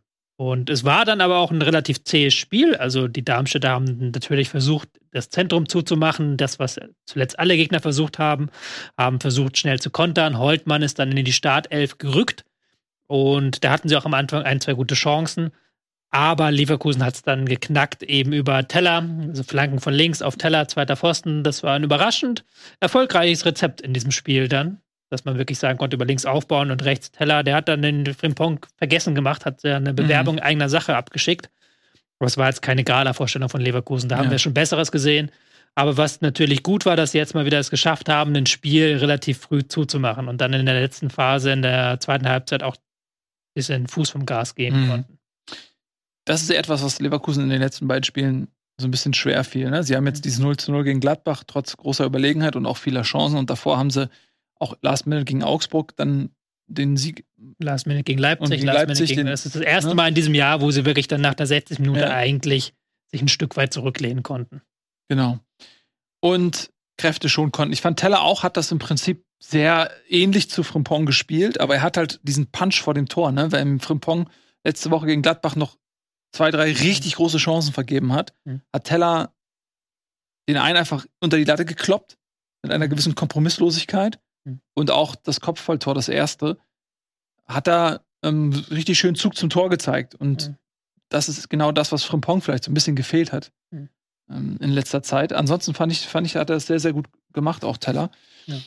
Das Gute ist bei ähm, Leverkusen jetzt auch, da sind jetzt alle wieder da. Mhm. Also außer Kusunu. Ja. Man muss wirklich sagen, Kusunu hat alles Mögliche dafür getan, dass er wieder zurückkommen Ja. darf, aber das, die Elfenbeinküste hat dem nicht den Gefallen getan.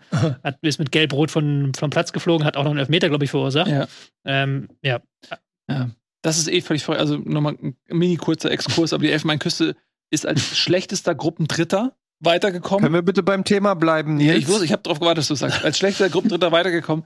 Dann äh, haben sie sich im Achtelfinale im Elfmeterschießen oder irgendwas gegen Senegal und das Viertelfinale jetzt diese Geschichte mit, dass sie in Unterzahl waren und wieder, also das ist völlig irre, wie die sich da durchmogeln und das führt dazu, dass Kusunu eben noch nicht wieder in Leverkusen ist. Schade jo. eigentlich. Schade eigentlich. Schade eigentlich. Genau. Ja, ansonsten das Debüt von Iglesias Enrique? hat jetzt nicht getroffen, hat jetzt aber auch zuletzt in Spanien nicht mehr so oft getroffen, aber es ist wichtig für Alonso auch eben aufgrund der langen Verletzung von Boniface eine Alternative zu Schick zu haben, der lange raus war nach seiner Verletzung, der durchaus auch verletzungsanfällig ist. Hm. Da jemanden zu haben, den du auch über 90 Minuten einfach reinschmeißen kannst, ist wichtig für Leverkusen. Ja, klar, natürlich. Und jetzt Schick auch dann geschont für diese wichtigeren Spiele gegen Stuttgart und gegen Bayern.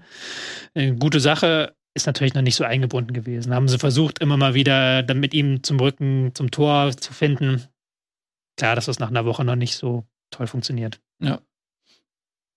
Und jetzt kommen wir zu dem, was Eddie gerne wollte und sprechen über das Spitzenspiel, was natürlich auch seine Schatten schon auf das Darmstadt-Spiel geworfen hat, nämlich Leverkusen zu Hause gegen die Bayern. Das spannendste Spiel der Saison, der erste gegen den zweiten, die beiden überragenden Mannschaften, auch wenn sich das bei Bayern nicht so anfühlt, weil man da immer was zu mäkeln hat, weil es immer irgendwo kneift, aber rein punktetechnisch sind sie fast gleichzusetzen mit Bayer Leverkusen und haben auch die Chance vorbeizuziehen jetzt mit einem Sieg. Und mh, während bei Bayern jetzt auch mit Davies wieder jemand fehlt, Upamecano fehlt, gut, Kimmich wird vermutlich zurückkommen, aber es rein personell auch ein bisschen dünn wird, ähm, kann Leverkusen zunehmend wieder auf alle Spieler setzen. Kusunu, wie gesagt, wird nicht zur Verfügung stehen, aller Voraussicht nach, der ist dann nicht da, aber ansonsten dürften eigentlich alle da sein. Tabsoba wird auch wieder da sein. Mhm. Und Knacker ist nicht gelb gesperrt, also das ist fast das Beste, was Leverkusen aufbieten kann. Was ja. haben wir dazu erwarten? Ja, Bayern aber trotzdem jetzt nicht mehr ganz so wie vor drei Wochen. Also nicht mehr so auf dieser letzten Rille, wie wir sie schon mal hatten. Mhm. Weil sie eben auch neu dazugekauft haben. Eric Dyer hat jetzt am Wochenende eine sehr gute Leistung gezeigt gegen ähm, Gladbach. Da hat er äh, hinten heraus eine sehr gute Öffnung auch gezeigt. Du hast auf dem, mit Saragossa jetzt auf dem Flügel mhm. noch eine Möglichkeit, die du vielleicht reinwerfen kannst irgendwann mal. Ähm, Boe hat jetzt auch sein, äh, eine Einwechslung gefeiert. Da hast du jetzt durchaus mehr Optionen und vor allen Dingen Pavlovic. Der hat ja mhm. nochmal jetzt gezeigt, dass es völlig egal ist, ob wenn dann auch nur ein Kimmich fehlt. Wieder ein sehr, sehr starkes Spiel gemacht gegen mhm. Gladbach, auch mit seinem, nicht nur wegen seines Tors, sondern weil er immer anspielbar war, weil er auch geholfen hat, diese tiefe Gladbacher Mannschaft auszuhebeln. Also ich, sehe es jetzt ein Stück weit besser als noch vor zwei, drei Wochen bei den Bayern, dass mhm. man wirklich sagen kann, da kann man jetzt eine ordentliche Elf aufbieten gegen, gegen Leverkusen und dann auch vielleicht sogar von der Bank nachlegen. Das war ja zuletzt wirklich das Problem, dass du auf der Bank dann gar niemand mehr hattest. Ja. Und jetzt kannst du halt dann äh, wieder Spieler bringen. Mhm. Dann Was, sag doch jetzt mal. Ja. Er hat eine Frage gestellt vor zehn Minuten, die du schon wieder vergessen hast. Ich habe die nicht vergessen. Wir reden gerade darüber. Nein, er ignoriert, du ignorierst sie seit zehn Minuten. Nein, ich ignoriere gar nichts. Ja, dann antworte doch mal jetzt. Die ist schon wichtig gerade, ne? Also ich glaube, es geht über die Beantwortung der Frage hinaus, aber wir sind wir noch dabei, darüber zu sprechen. Wir müssen erstmal das Fundament legen für genau. Wir müssen erstmal gucken, wo sind denn eigentlich die Bayern, wo sind Leverkusen. Da bin ich einmal nicht im Stadion, da macht ihr hier einen auf Bademeister. Mhm. Wirklich, ey. Ja. Also im Stadion, im, im Studio. Ich, also wenn du mich jetzt ärgerst, dann fange ich wirklich an, das zu machen, was du nämlich, glaube ich, gerade zu Machst du doch schon die ganze attestierst. Zeit. Nee, überhaupt nicht. Ich habe ich gerade überhaupt nicht geredet. Ähm, egal. Hör mal auf jetzt mit deinem Genöle da auf der Ersatzbank. Ähm, die, die Bayern gegen ähm, Leverkusen war fast in Bestbesetzung. Was erwarten wir uns von dem Spiel? Also, im Hinspiel war das ziemlich auf Augenhöhe, fand ich. Also, das war ja auch noch so eine Reifeprüfung, weil da waren wir recht früh in der Saison. Da wusste man noch nicht, was, zu was das Leverkusen dann eigentlich dauerhaft zu leisten in der Lage. Und da haben sie, finde ich, ein Statement gesetzt. Das war zwar dann am Ende ein Unentschieden, aber sie haben phasenweise äh, die, ba die Bayern auf Augenhöhe bespielt. Und das war schon mal eine Erkenntnis, die ähm, ja Spaß gemacht hat, so als mhm. neutraler Zuschauer. Mit welchen Voraussetzungen gehen wir denn jetzt in dieses Spiel? Du hast es gerade ein bisschen angedeutet. Die Bayern haben sich stabilisiert, die Neuzugänge haben ganz gut funktioniert. Trotzdem ist das jetzt ja nicht so eine Maschine bei den Bayern. Mhm. Ja, die bieten ja was an. Ja. ja, das ist eine gute Frage, weil mich, mir stellt sich zum Beispiel die Frage, wer, wie werden die Bayern das Spiel angehen? Ich kann mir schon vorstellen, dass sie sagen, wie die letzten Gegner von Leverkusen auch, wir gucken, dass wir die Doppelsechs nicht ins Spiel kommen lassen. Wir gucken, dass wir eher auf Umschaltspiel setzen. Ich bin da sehr gespannt, ob er auch wie offensiv Leverkusen dann rangeht, wie da dann die Startelf aussieht. Und dann wird es halt äh, spannend zu sehen sein, wer im Mittelfeld der Boss ist. Wer im Mittelfeld eben die Leistung bringt. Palacios jetzt zuletzt angeschlagen, könnte aber dann wieder fit sein am Wochenende. Palacios Saka das wäre, glaube ich, schon sehr, sehr wichtig, dass die da ähm, die Kontrolle über das Mittelfeld behalten. Und ja, das ist so für mich die, die, die wichtige Zone in diesem Spiel. Und dann die große Frage, wie viel Risiko geht Bayern? Werden sie eher sagen, vielleicht, das ist so ein Spiel, wo wir weniger Ballbesitz haben als der Gegner, wie auch zum Beispiel schon gegen Stuttgart. Wird vielleicht aber auch Leverkusen sagen, eher aus einer abwartenden Haltung, weil sie wissen, ein 0-0 wäre ein Top-Ergebnis. Mhm. Bleiben sie vor den Bayern. Auf strategischer Ebene sehr interessant. Was tippen wir denn? Was tippst du, Nico? Oh, Eddie, sag du doch mal, was tippst du?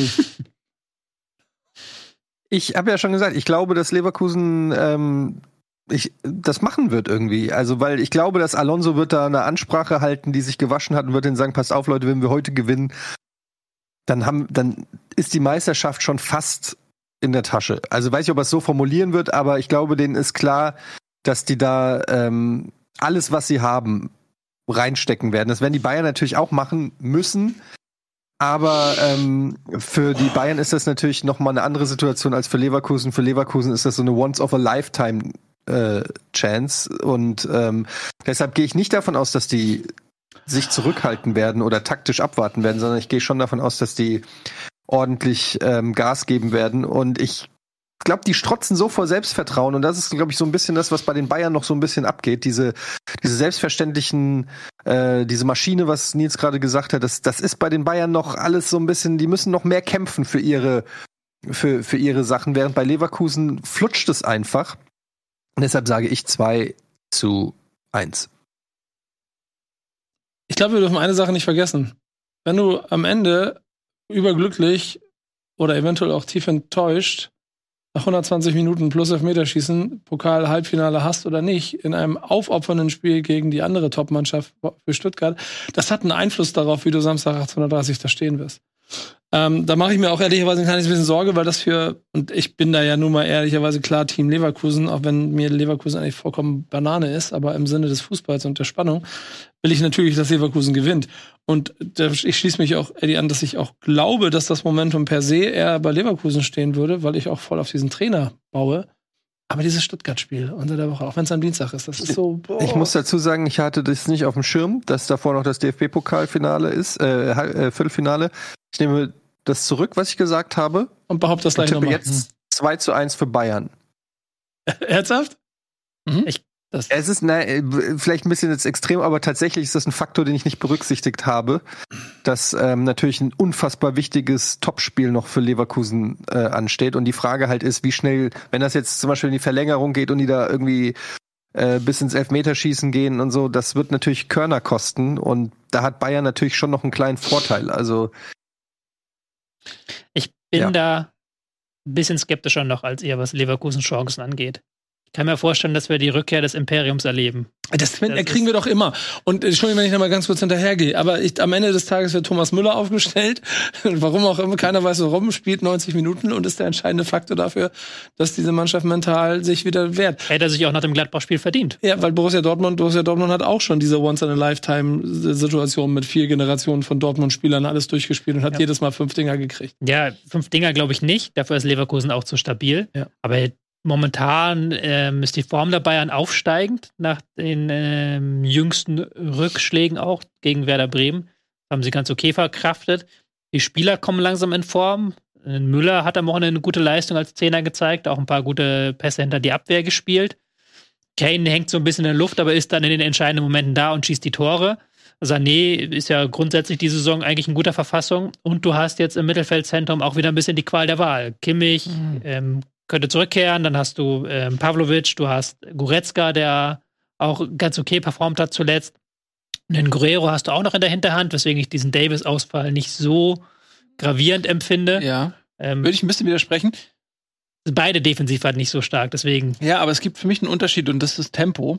Mhm. Weil ähm, Leverkusen spielt gegen, in allen Partien, außer vielleicht gegen die Bayern, tief in der gegnerischen Hälfte und hat sehr viel Rasen und ähm, dominieren den, den Gegner mit ihrem Kurzpassspiel. Und dann, wenn sie den Ball verlieren, kommt dieses brutale Gegenpressing und sie versuchen sich den Ball sofort zurückzuholen. Aber wenn das nicht klappt und das wird gegen eine ballsichere, systemstarke Mannschaft wie die Bayern schwieriger werden als gegen irgendeine andere Mannschaft, dann hat Leverkusen natürlich Wiese, so in der eigenen Hälfte. Und dann ist es das Tempo des Gegners und der Konter, der dann diese Wiese ausnutzen kann. Und bei den Bayern fehlt Coman und Davies. Und das ist das Schnellste, was die Bundesliga zu bieten hat. Wenn beide fehlen, Davies weiß ich jetzt nicht hundertprozentig, aber er hatte wohl eine Zerrung. Es könnte sein, dass, dass er halt ausfällt. Und Guerrero hat nicht dieses Tempo. Und dann hast du vorne drin einen Müller, der hat nicht das Tempo. Du hast einen Musiala, der ist zwar schnell, aber er ist nicht, er ist nicht Coman schnell. Und Sané ist halt derjenige, der das Tempo hat. Und Kane hat auch nicht das Tempo. Das siehst du ganz oft bei den Bayern bei Kontersituationen, dass Kane sich fallen lässt und den Ball dann quasi den schnellen Leuten nochmal äh, zuführt, aber selber am Abschluss gar nicht beteiligt ist, weil er gar nicht so schnell hinterherkommt. Und das könnte für Leverkusen tatsächlich eine kleine Gnade sein, dass sie eben wissen, wenn sie den Ball verlieren, können wir tempomäßig mithalten und werden nicht überrannt bis auf Sané, der da vielleicht dann derjenige ist, der dann den Unterschied macht. Das, deswegen finde ich schon, dass, dass es ein Unterschied, ja. ob es ein Davies oder ein Guerrero ist. Da hast du recht. Ich will einen widersprechen, du kannst ja Sané dann nach links stellen, auch wenn du möchtest. Ja. Der sehr schnell ist. Aber ich glaube auch, dass dieses Aufstellen am Wochenende gegen Gladbach ein Fingerzeig ist. Da hat ja Musiala links einrückend gespielt. Mhm. Und ähm, ich glaube, dass man sich da auch mit einer kombinativen Lösung Guerrero Musiala da auf dieser linken Seite versuchen wird, so ein Stück weit hinter Frimpong zu kommen und auch gegen Stanisic so ein bisschen zu gehen. Dass man, wenn Stanisic überhaupt spielt. Wenn Stanisic spielt, ja. aber Kusunu wird nicht wieder da sein wahrscheinlich. Nee, aber äh, ähm, das, das, stimmt, aber du hast Tabsoba. Du könntest Tabsoba, dann kannst du wieder, genau, dann kannst du wieder ein bisschen umbauen hinten, dass ja. du dann vielleicht einen anderen auf halb rechts stellst, aber eigentlich ist ja halb rechts immer Kusunu gewesen. Das ist die Frage, aber trotzdem wird man, glaube ich, versuchen, über diese Seite so ein Stück weit zu kommen und ähm, auf der anderen Seite dann eher auf Tempo setzen, gegen Grimaldo. Also deswegen kann ich mir schon vorstellen, dass das man, dass sie, wie sie es am Wochenende gemacht haben, auch so eine kleine Generalprobe war für das mhm. Spiel. Mit Sané halt rechts, Tempo gegen Grimaldo und links dann eher Musiala einrückend, kombinativ gegen einen ähm, Stanisic. Stanisic, ja. Ja, so oder so wird das, wird das sehr interessant sein. Und du hast auch, finde ich, eine Situation jetzt mit Dyer hinten drin, auch einem Masraui oder einem Boe, da wird sich das auch nochmal zeigen, die beide, also ein Boe hat jetzt 30 Minuten bekommen gegen Gladbach, der ist noch nicht hundertprozentig ins System integriert und der hat auch noch nicht gegen, einen, gegen eine Mannschaft der Qualität wie Leverkusen gespielt. Und Masraui, der zwar jetzt genug Zeit hat, finde ich, nach dem Afrika Cup wieder sich zu einzufinden in München, aber der auch nicht diese defensive Qualität hat, wie ich finde, wie vielleicht ein anderer Rechtsverteidiger, vielleicht wie ein Boe, den sie ja geholt haben, nicht ohne Grund für 30 Millionen im Winter. Das machst du ja nicht, wenn du sagst, du bist mit der Kombination aus Masraoui und Leimer irgendwie zufrieden. Ähm, vielleicht spielt auch Leimer da hinten drin. Das kann auch sein. Ist Leimer nicht verletzt? Der wird da, glaube ich, länger ja, Stimmt, der ist auch verletzt. Der kann gar nicht spielen.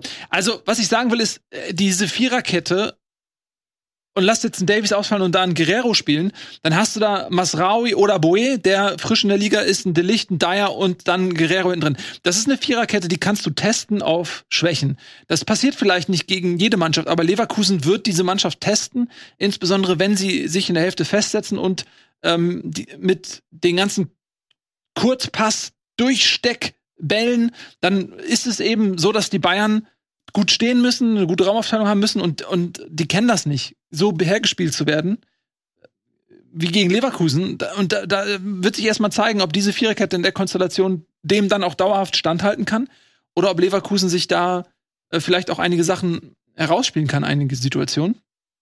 Ähm, sodass ich schon sehe, dass das ein ein enges Spiel werden kann. Das DFB-Pokalspiel müssen wir abwarten. Wenn Leverkusen das 4-0 gewinnt und das Ding ist nach 60 Minuten durch, okay. Wenn es ins Elfmeterschießen geht, eine andere Geschichte. Das weiß man halt nicht, dass ein Faktor, der noch oben drauf kommt. Aber ich kann mir vorstellen, auch aus der Ausgangssituation, dass vielleicht keine der beiden Mannschaften daran interessiert ist, hundertprozentig ins Risiko zu gehen. Weil beide sagen, mit einem Unentschieden habe ich genug Zeit im Laufe der Saison, das noch wieder gut zu machen. Wenn ich es verliere, ist es für mich ein größeres Problem, als ein Sieg mir einen Vorteil verschaffen würde. Weil die Bayern auch wissen, okay, zwei Punkte in Leverkusen, wir nehmen den Punkt mit. Dann sind noch 13 Spieltage. Leverkusen wird nicht alles gewinnen. Ne, da verschaffst du dir ein bisschen Zeit, vertagst du das quasi. Und für Leverkusen ist es auch so, die sagen, hey, mit einem Unentschieden lassen wir die Bayern hinter uns und haben wir es weiter in der eigenen Hand. Dann liegt es nur an uns. Und ich glaube, das kann auch dazu führen, dass es zu einem Unentschieden kommt. Mein Tipp auch 2-2. Aber yes. ich hoffe natürlich auf ein 3-2 oder sowas von Leverkusen. Mhm. Ich sag, Bayern gewinnt. Und es ist so langweilig, Tipps auf Bayern und am Ende gewinnt Bayern. Ja, habe ich doch gesagt, ich bin der Experte. Die kann ja jetzt auch hier, hier, ja, 4-0 Leverkusen, ich bin voll edgy. Dann kannst du mal ein kleines bisschen auch mal Emotionen, mal ein bisschen was für die Ich sag doch nicht, dass ich das will. Du bist nämlich derjenige, der in der Loge sitzt, an den Cannabis rumknabbert und überhaupt kein Gefühl dafür Ich- hat, was in den Kurven ich- los ist. Ich, Ja. mein Freund, ja. Ja. Wer ist denn hier jede Woche im Stadion? Ja. Auf Einladung von äh, Kellogg's Frühstücksflocken. Völlig random. random. Gut, aber als toller Schlagabtausch mag ich richtig Feuer drin hier. Ja. Ihr seid wie die Fankurve Ja. des, des Stadions. Yo, ähm, so, bist du jetzt eigentlich happy mit der Beantwortung der Frage? Da hinten? Welche Frage? Die du vor 26 Minuten gestellt hast. Warum ärgert der Nils mich? Ich ärgere dich überhaupt nicht. Wie kannst du dich selber in die Position fühlen, dass du ge- derjenige bist, der geärgert Nehmt wird? euch ein Zimmer, los, lass weitermachen. Du wirst doch nicht geärgert hier. Ja, so Stichel. Nee, nee, nee. Ich frage dich nur, ob du zufrieden dann mit, der An mit der Antwort auf die Frage zufrieden bist. Um dich Ich auch bin wieder sehr mal zufrieden. reinzuholen. Weil es ja schwer ist von Remote. und ich bin wirklich, ja, ich bin sehr äh, gespannt, welche Partie wir jetzt besprechen. Wir sind ja fast fertig im Keller da unten, oder? Union fehlt noch. Union fehlt noch, aber das Wir können jetzt einmal kurz einen Haken hinter Bayern gegen Gladbach machen, würde ich auch sagen, jetzt damit. Es sei Ja. einmal noch kurz. So. Glad Gladbach hat jetzt, glaube ich, das Haben erste nicht. Mal seit vielen Jahren in einer Ja. Saison kein Spiel gegen die Bayern gewonnen. ja, das ist. Ich würde da gerne noch mal ein bisschen länger, ganz, also ein, zwei Sätze mehr noch. aber wir sind gerade beim Spiel gewesen, deswegen. ja, das ergibt kurz- total ja. Sinn, was du sagst, ist völlig richtig. Ja, also Gladbach 1 in Führung gegangen nach einem Missverständnis zwischen, Neu warum wir es so nennen, oder sollen wir es einfach nach einem schlechten Pass von Neuer? Ich Und- weiß nicht, ob das so schlecht war. Müller hat ja dann auch dann sich da relativ leicht den Ball abluchsen lassen. Ja, aber Müller ist jetzt auch nicht die Kante, die da jeden Ja. wegdrückt. Also Müller ist eher ein Leichtgewicht und wenn dann mit Tempo jemand von hinten drückt, das ist schon ein sehr undankbarer Pass, den er auf Müller gespielt hat. Ähm, jedenfalls geht Gladbach in Führung und das Positive aus Bayern Sicht ist, dass sie das trotzdem 3-1 gewinnen und sich da nicht von nervös machen lassen. Hm. So, das ist eine Qualität. Und ich würde gerne wirklich nochmal über Pavlovic sprechen und mir nochmal seine Rolle von dir einordnen lassen. Oh. Weil, ja, weil wir die ganze Saison schon dieses, diese nervige Diskussion über dieses neue Modewort Holding Six haben und dass Kimmich das ja nicht kann oder die Kombination aus Kimmich und Goretzka, keiner von den beiden spielt das, sondern Kimmich ist zu offensiv und Goretzka ist ein Box-to-Box-Spieler. Welchen Einfluss hat jetzt der Spielertyp Pavlovic? Wie interpretiert er diese Rolle? Also ich würde schon sagen, dass er es ähm, ein bisschen positionstreuer auch als einen Kimmich auch nicht so viele Bälle fordert, aber trotzdem im Spielaufbau sehr präsent ist, dann auch auf der 6 auch immer wieder sich anbietet, auch diese Wege nach vorne gibt. Ist ja kein Zufall, dass er jetzt schon äh, zwei Tore geschossen hat zuletzt, weil er eben diese Wege in den Strafraum dann reingeht. Aber nicht wie ein Kimmich, der dann eher vor dem Strafraum parkt und seine Chipbälle spielen will, sondern Pavlovic, der dann guckt, den Ball nach außen spielt, den Laufweg reinnimmt und dann den Doppelpass mitgeht. Ähm, ich würde jetzt von den strategischen Fähigkeiten habe ich noch nicht genug von ihm gesehen, um wirklich zu sagen, ob er damit Kimmich matchen kann. Würde ich jetzt auf den ersten Blick Nein sagen. Dafür bringt er dann eben ein bisschen mehr Dynamik auch ein Stück weit mit. Ich wäre sehr gespannt, mal Kimmich und Pavlovic zusammenzusehen, wie das funktionieren würde, wie das natürlich als Zusammenspiel funktioniert. Und dann natürlich wieder die Frage, wie ist es, wenn man jetzt in der Champions League auf individuell überragende Gegner trifft? Weil defensiv bist du natürlich gegen den Gladbach, die jeden Ball dann einmal auf den Flügel pölen und dann gucken wollen, dass sie dann schnell Konter fahren können. Da bist du in der Sechser nicht so gefragt einfach.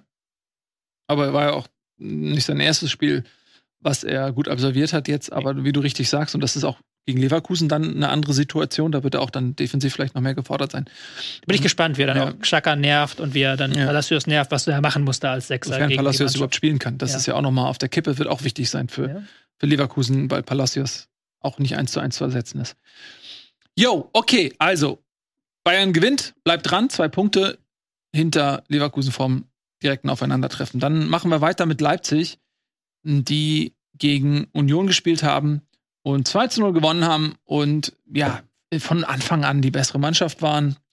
Relativ früh in der 11. Minute 1 zu 0 durch Openda in Führung gegangen sind und ähm, dann hat Union noch in der 73. Minute eine rote Karte bekommen für Trimmel. Da, das Spiel war dann relativ früh gefühlt entschieden. Leipzig hat da nichts anbrennen lassen und Union konnte auch kein Feuer mehr legen. Punkt, ehrlicherweise. Also ich habe das so nebenbei mir ein bisschen angeguckt, weil ich noch am Laptop saß, was gearbeitet habe. Es war zu schnell durch, es war zu offensichtlich, es war eingereiht in einen Spieltag, der Mannschaften, die Spiele gewinnen, gegen Mannschaften, die, die sie nicht verlieren sollten. Also Mehr, viel mehr fällt mir dazu nicht ein, außer Glückwunsch. Hm. Ja. Auch, dass dann das erste Tor so früh nach einem Standard fällt, das hat Leipzig auch brutal in die Karten gespielt, weil dann diese Schwierigkeiten im Ballbesitz auch nicht mehr so krass zum Vorschein traten. Also das, das fällt dir natürlich auch weniger auf, wenn du 1-0 spielst und dann hinten dann eher den Ball eine Sekunde länger hältst, dann denkst du dir, ja gut, sie liegen 1-0 vorne, warum sollten sie jetzt den Larry machen und da irgendwie die Räume finden, was ja zuletzt ihre Schwachstelle war. Und Union hat auch keinen guten Tag erwischt. Hollerbach dann mit dem Versuch, immer wieder am Konter durchzustarten, aber da kam auch selten was durch. Das war schon eine eindeutige Geschichte. Und für Leipzig, wenn Olmo und Simmons mit der Form bleiben und fit bleiben, ist das schon ein Gamechanger. Ja. Weil dann kannst du auch die fehlende Kreativität hinten heraus wettmachen durch eben das, mhm. was die können. Und Willi Orban ist zurück. Willi Orban ist zurück. Der defensiv natürlich ein Stabilisator ist, der als Kapitän, der die Mannschaft von hinten raus auch führt. Und der war lange Leidara raus. kommt auch zurück. Haidara kommt zurück, genau. Also da kommt ein bisschen Qualität auch wieder rein. Bei Leipzig, mit denen ist auch zu rechnen. Die haben jetzt auch mit Leverkusen und Stuttgart schon auch zwei große bespielt. Hm? Ja. Und auch, ja, das klassische äh, Leipzig-Ding so ein bisschen diese Saison. Immer wenn man so denkt, okay, jetzt ist so eine Krise da, dann gibt äh, Marco Rose den alten Haudegen sein Vertrauen oder sie kommen halt in dem Fall zurück. Aber jetzt mit mhm. Orban, Gulaschi und auch ein Kampel im Mittelfeld, der ja auch nochmal eine andere Präsenz hat als ein mhm. Seiwald am Ball. Das war schon ein Unterschied im Vergleich mhm. zu dem, was zuletzt zu sehen war. Ja. Ich habe schon gesagt, Haken hinter. Haken hinter. Gut. Ja, Union. Wollte dazu noch was sagen, aber die, also, das der Union ist jetzt schwierig, weil das ist jetzt mein Spiel, das ist das, worauf alles schaut, dass du mhm. gegen Leipzig verlierst. Ja, also die, die kleine Erkenntnis darin ist nach dem kleinen Zwischenhoch, dass das halt nicht gnadenlos weitergeht, sondern dass sie immer noch eine Mannschaft im Abschießkampf sind. Mhm. So. Mhm. So. Und dann ist das eine Nummer zu groß und eine Nummer zu stark und Jetzt musst du zusehen, dass du gegen Mainz das machst. Aber auch da. Ich finde, das ist viel, viel wichtiger gerade. Also, ich kann mir richtig bei Union vorstellen, dass so ein Spiel in Leipzig dann auch schon mittlerweile auf der Liste steht mit das. Da musst du nicht gewinnen. Da musst mhm. du heil durchkommen. Ich glaube, die haben keine so schlechte Bilanz in Leipzig. Ja, haben ja auch sehr starke Jahre hinter sich. Ja. Mit Champions League-Teilnahmen und so. Aber mhm. im Moment ist es eine Mannschaft, die auf Platz 15 in der Tabelle steht. Aber es ist dann auch schnell gegangen, ne? wie die Wahrnehmung sich normalisiert hat, sofern das jetzt das normal ist für Union. Äh, du hättest in der letzten Saison gedacht, okay, das ist ein Spitzenspiel. Union kommt das eigentlich entgegen. Leipzig will das Spiel machen, die sind der Favorit, die spielen zu Hause. Und dann Union kann sich darauf reduzieren, das Spiel ein bisschen zu zerstören, ein paar Konter zu fahren mit Geraldo Becker oder Jordan, der auch zu der mhm. Zeit noch eine Rolle gespielt hat, so und dann gewinnen sie das 1-0 und dann sagen alle, ja, Union macht Union Sachen. Und jetzt gewinnt Leipzig das sehr unspektakulär und hochverdient 2-0 und man denkt wieder, ja, so ist halt das Kräfteverhältnis einfach. Ne? Genau. Man gewöhnt sich schnell. Ähm, an Stuttgart hat man sich auch schnell gewöhnt. So sehr, dass dann die Schwächeperiode zu Beginn der Rückrunde einen so ein bisschen enttäuscht hat, fast schon. Man hat gedacht, oh, ist das schon vorbei jetzt? Aber nö, ist es nicht. Sie gewinnen erst gegen Leipzig sehr eindrucksvoll, 5 zu 2 war das sogar, ne? Und jetzt in Freiburg. Und Freiburg ist ja auch eine Mannschaft, die noch da oben dran ist, die um Platz 6 im Grunde genommen noch kämpft. Und das ist kein Selbstläufer, im Breisgau zu siegen. Und auch das war ein souveräner Auftritt, der natürlich auch durch ähm, drei Ereignisse geprägt wurde. Zwei frühe Tore, 1-0 in der bereits in der dritten Minute durch Undaf wieder, der auch ein sehr starkes Spiel gemacht hat, mhm. 2 0 durch Fürich und dann bereits in der 18. Minute die rote Karte gegen Röhl.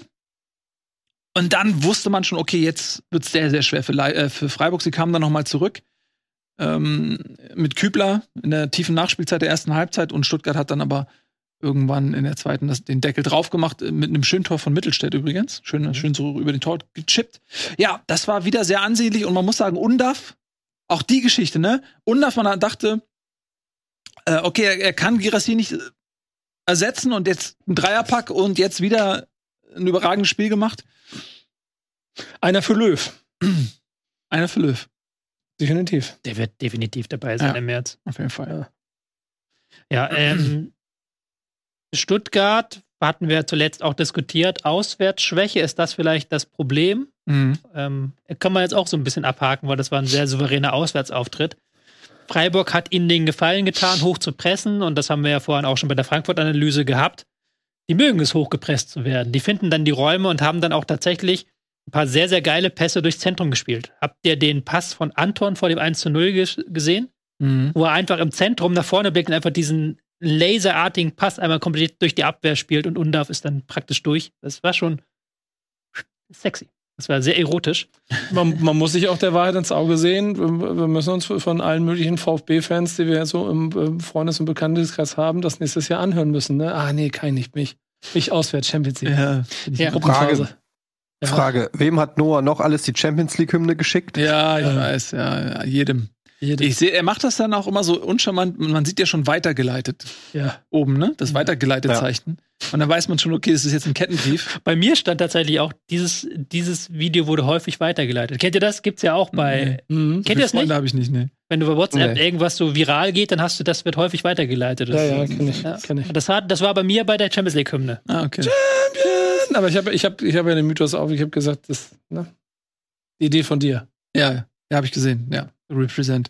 So, ich würde äh, gerne mal über Stuttgart noch sprechen, weil ähm, jetzt kommt Girassi zurück vom Afrika Cup und dann hast du eine Situation, du kannst weder Girassi noch Undaf rausnehmen. Und äh, Sebastian Hoeneß hat ja in der Hinrunde schon eine ähnliche Problematik gehabt und hat sie gelöst, indem er mit einer Doppelspitze gespielt hat. Das geht natürlich auf Kosten der Dreierkette hinten. Jetzt ist die Frage, Stuttgart ist ja eigentlich mit der Dreierkette, wenn du Mittelstädt und Wangnummern mhm. als Schienenspieler nimmst, schon gefühlt am stabilsten. Aber diese Doppelspitze, die kannst du nicht opfern. Das heißt, sie werden vermutlich Viererkette spielen und dann mit Girassi und Undaf, Kannst oder? auch ein 3-5-2 noch spielen. Ja. Also dann müsstest du aber Führig von seiner besten Position opfern. Also, dass du vorne Undaf und ähm, Girassi und dann dahinter Karasor, Stiller und Milo. Das mhm. haben sie auch schon gemacht. Haben auch in der zweiten Halbzeit gegen Freiburg übrigens mit 3-5-2 dann gespielt, mit zwei Stürmern vorne drin.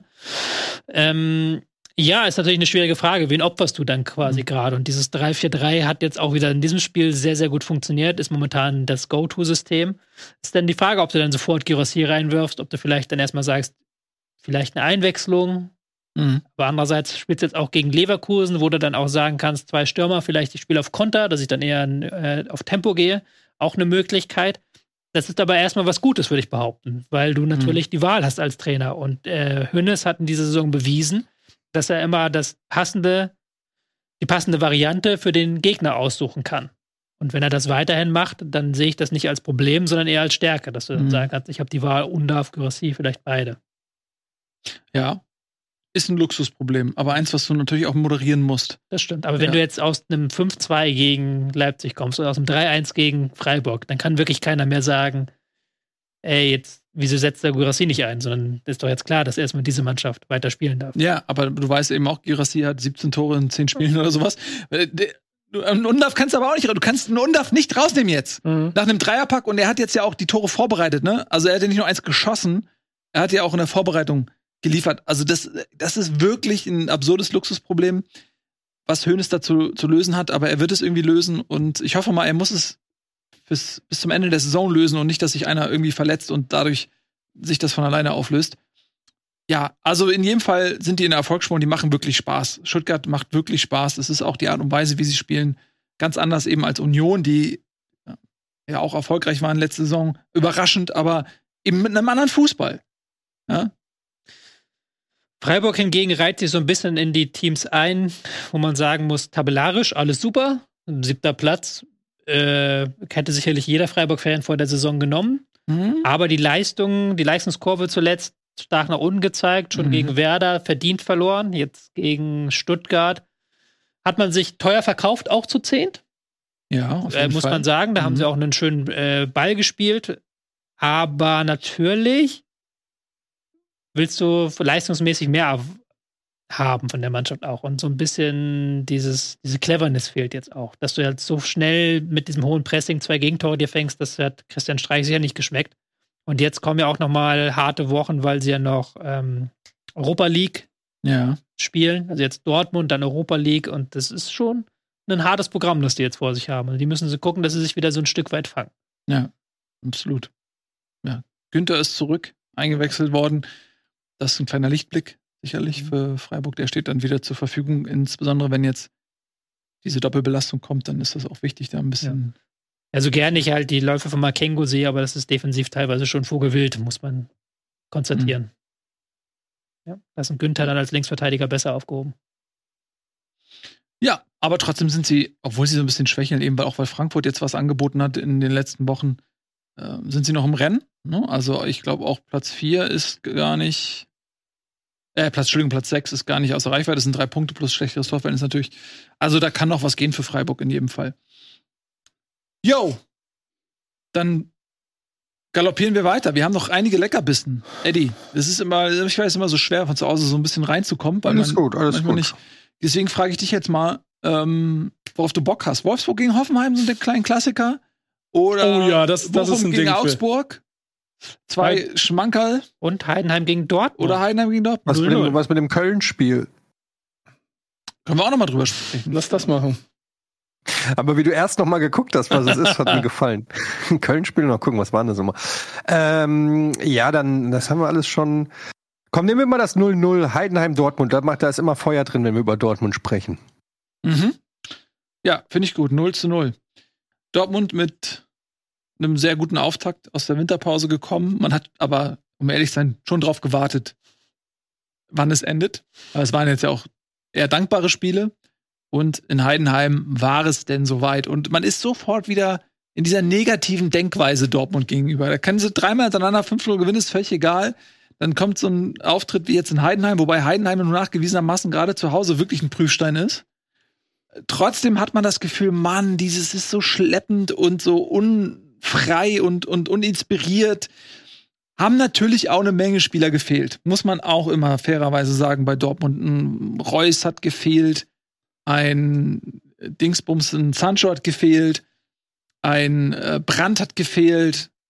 Also da, da ist auch viel Kreativpotenzial, was nicht dabei war, muss man dazu auch sagen, aber trotzdem, man erwartet sich schon mehr. Es ist, es ist tatsächlich so eine ähnliche Situation wie in Frankfurt. Wir haben auch viele Dortmund-Fans geschrieben nach meinen üblichen Twitter-Rants ähm, nach, äh, nach dem Eintracht-Spiel. Ähm, es geht bei, bei Dortmund natürlich auch nicht nur ums Ergebnis, sondern Dortmund stand ja eigentlich auch immer für einen erfrischenden, dynamischen Offensivfußball.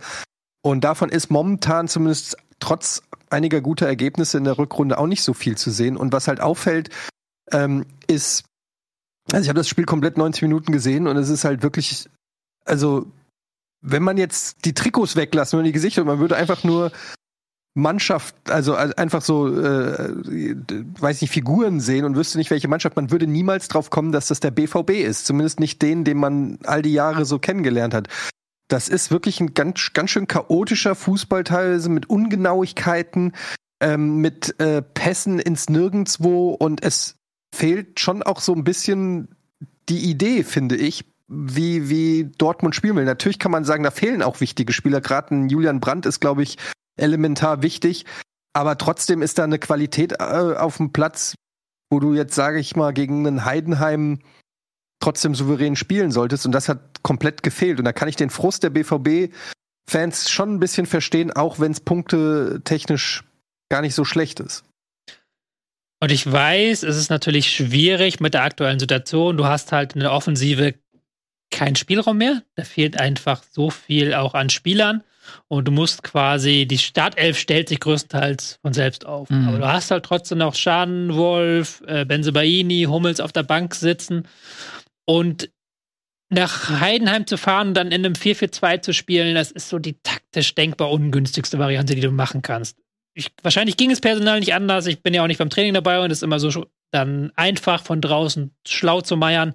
Aber wenn du äh, Heidenheim, die ja wirklich Mann gegen Mann spielen, die am liebsten 4-2-3-1, Mann gegen Mann auf dem ganzen Feld, ähm, gerade im Mittelfeld enge Deckungen haben willst, den 4-4-2 gegenzustellen, das macht es denen einfach. Und das hast du in der ersten Halbzeit total gemerkt, dass die dankbar waren, dass sie da die Zweikämpfe eingehen konnten, dass sie da den Gegner nerven konnten. Und danach die Bälle sich geschnappt haben. Es gab ja die Riesenchance von Kleindienst, war es, glaube ich, der am ähm, leeren Tor vorbei den muss er machen. Also den, den muss er machen. Ja, wo sie aber auch eine Balleroberung im Pressing, weil sie einfach dann alles mannorientiert zugestellt haben. Ein schlechter Pass von Dortmund und äh, durch sind sie. Und das haben sie die ganze erste Halbzeit durchgezogen. In der zweiten Halbzeit war es dann ein bisschen besser bei Dortmund, fand ich. Da war dann häufiger auch noch ins Mittelfeld gefallen, ähm, die Stürmer. Aber das, hat, was, das macht man denen zu einfach, den Gegnern. Und da muss man dann am Ende auch wieder ganz klar sagen, Verletzung hin, Verletzung her, Heidenheims tolle Form hin, Heidenheims tolle Form her.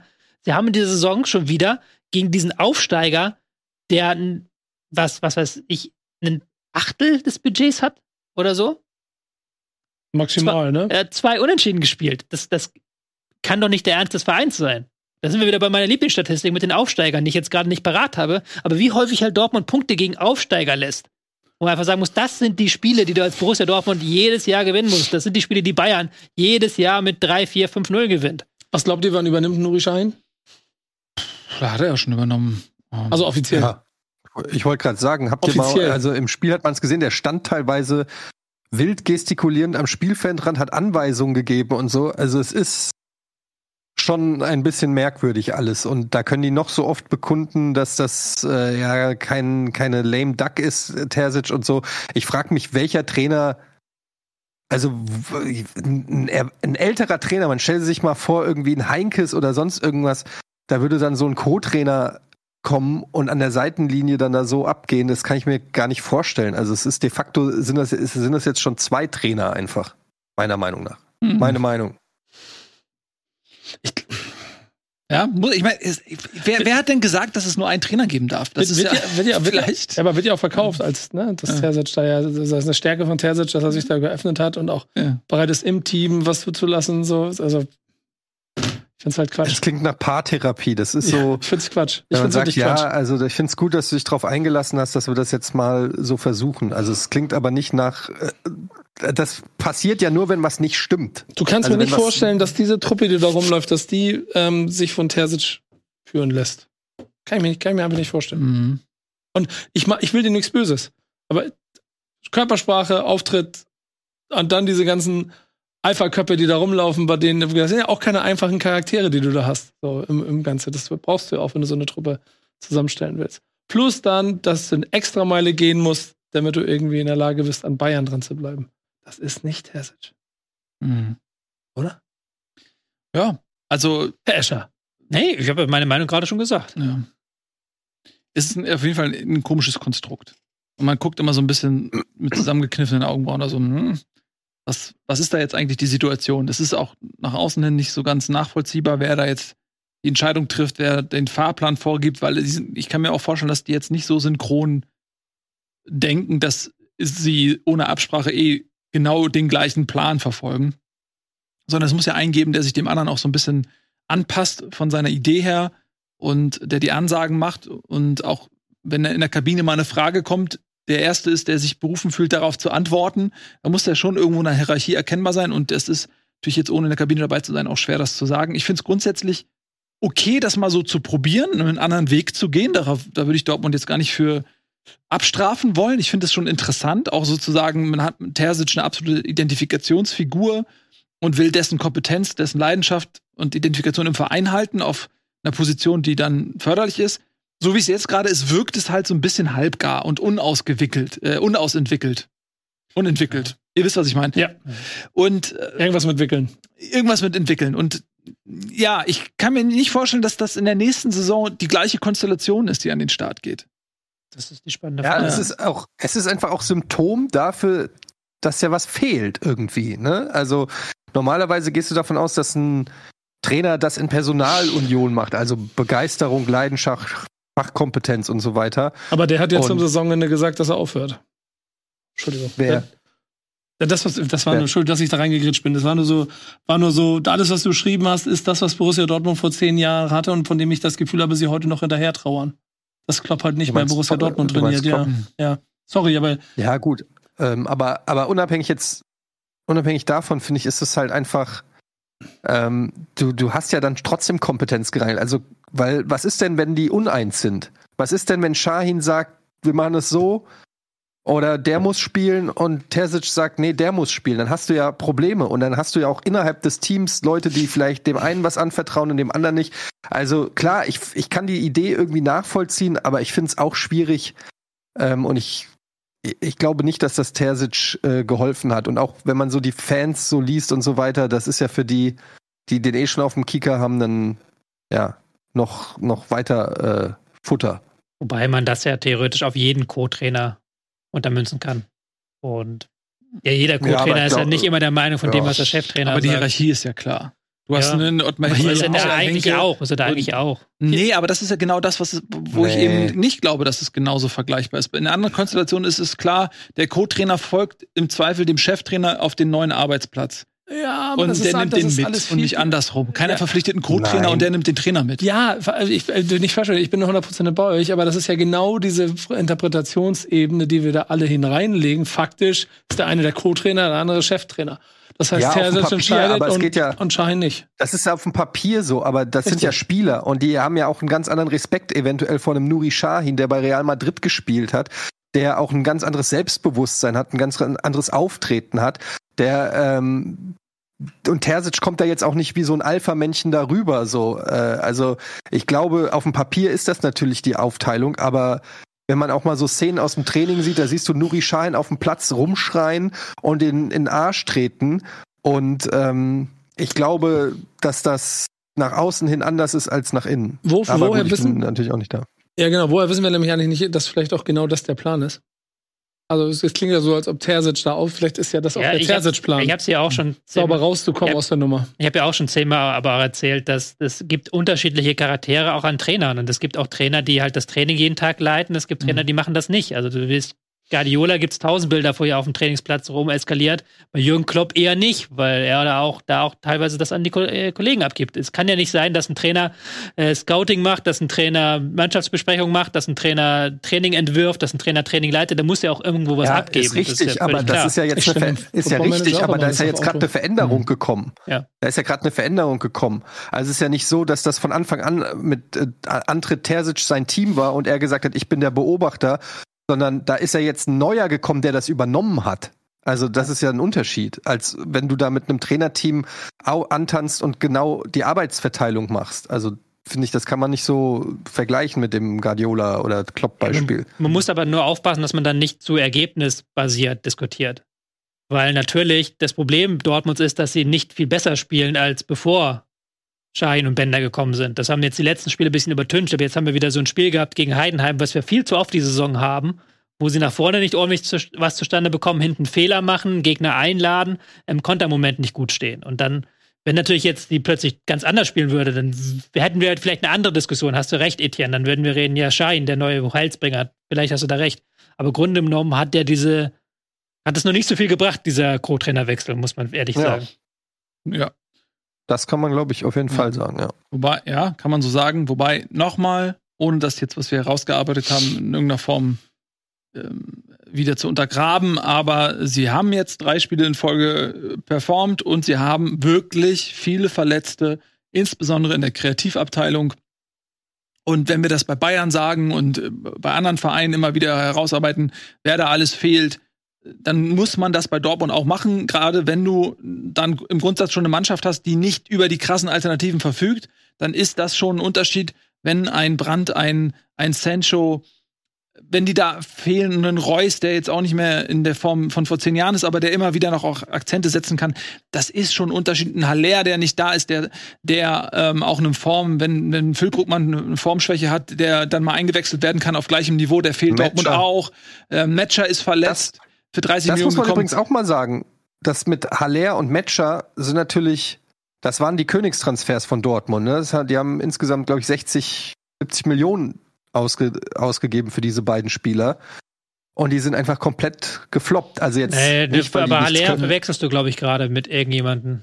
Weil Haller, Also Haller haben meinst die du? für, Sabitzer. Haller war ja letzte Saison schon da, der hat jetzt mit seinen Nachwirkungen von seiner Tumorerkrankung zu kämpfen, muss Okay, man aber ihm den, okay, stimmt, stimmt, den haben sie letzte Saison geholt, aber haben sie trotzdem für 30 Millionen oder so geholt, die sich noch nicht rentiert haben. Ja, aber da, Und, da äh, muss man der mit der Tumorerkrankung ein bisschen. Der hat ja den Tumor gehabt und dann. ja, der, ich mache ihm ja genau. keinen, ich mache ihm ja keinen Vorwurf, Ja. aber es ist einfach de facto so, dass dass Dortmund viel Geld in die Hand genommen hat für Spieler.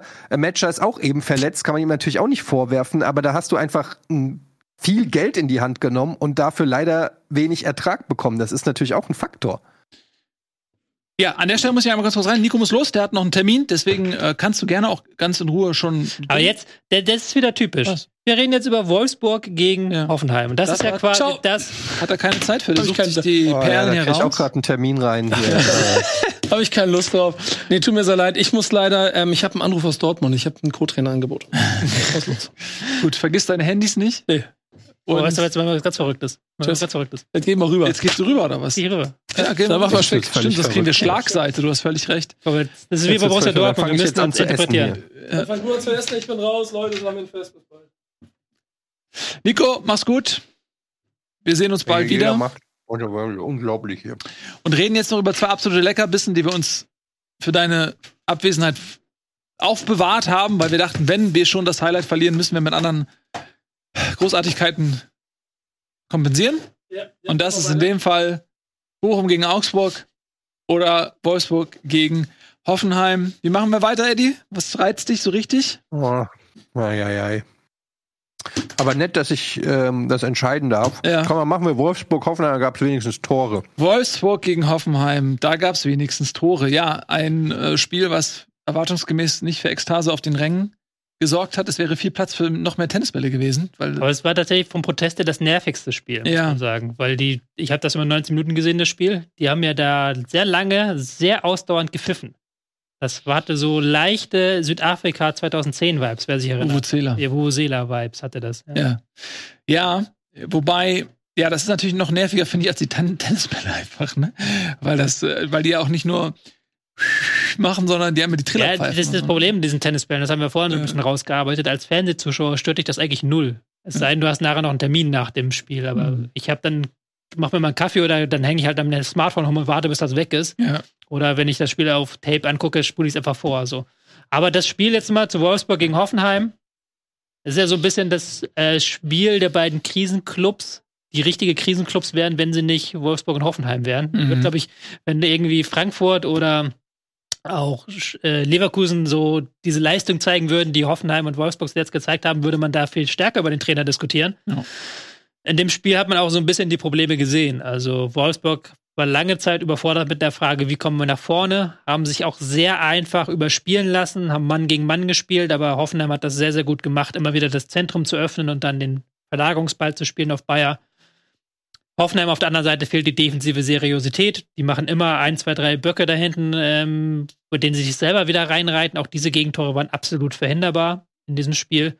Also war jetzt kein großartiges Spiel, auch wenn vier Tore natürlich nach äh, großer Klasse klingt. Aber ja, das war das Sch- Spiel. Kann man vielleicht noch Ja, ich einmal. mein, man, ja.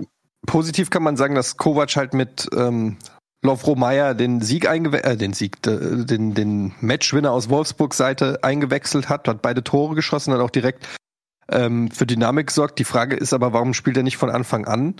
Also, ähm, ne, das ist so, also gut, er hat jetzt natürlich auch in den vergangenen Spielen keine Bäume ausgerissen, aber das ist natürlich das fehlende Element, was irgendwie gefehlt hat.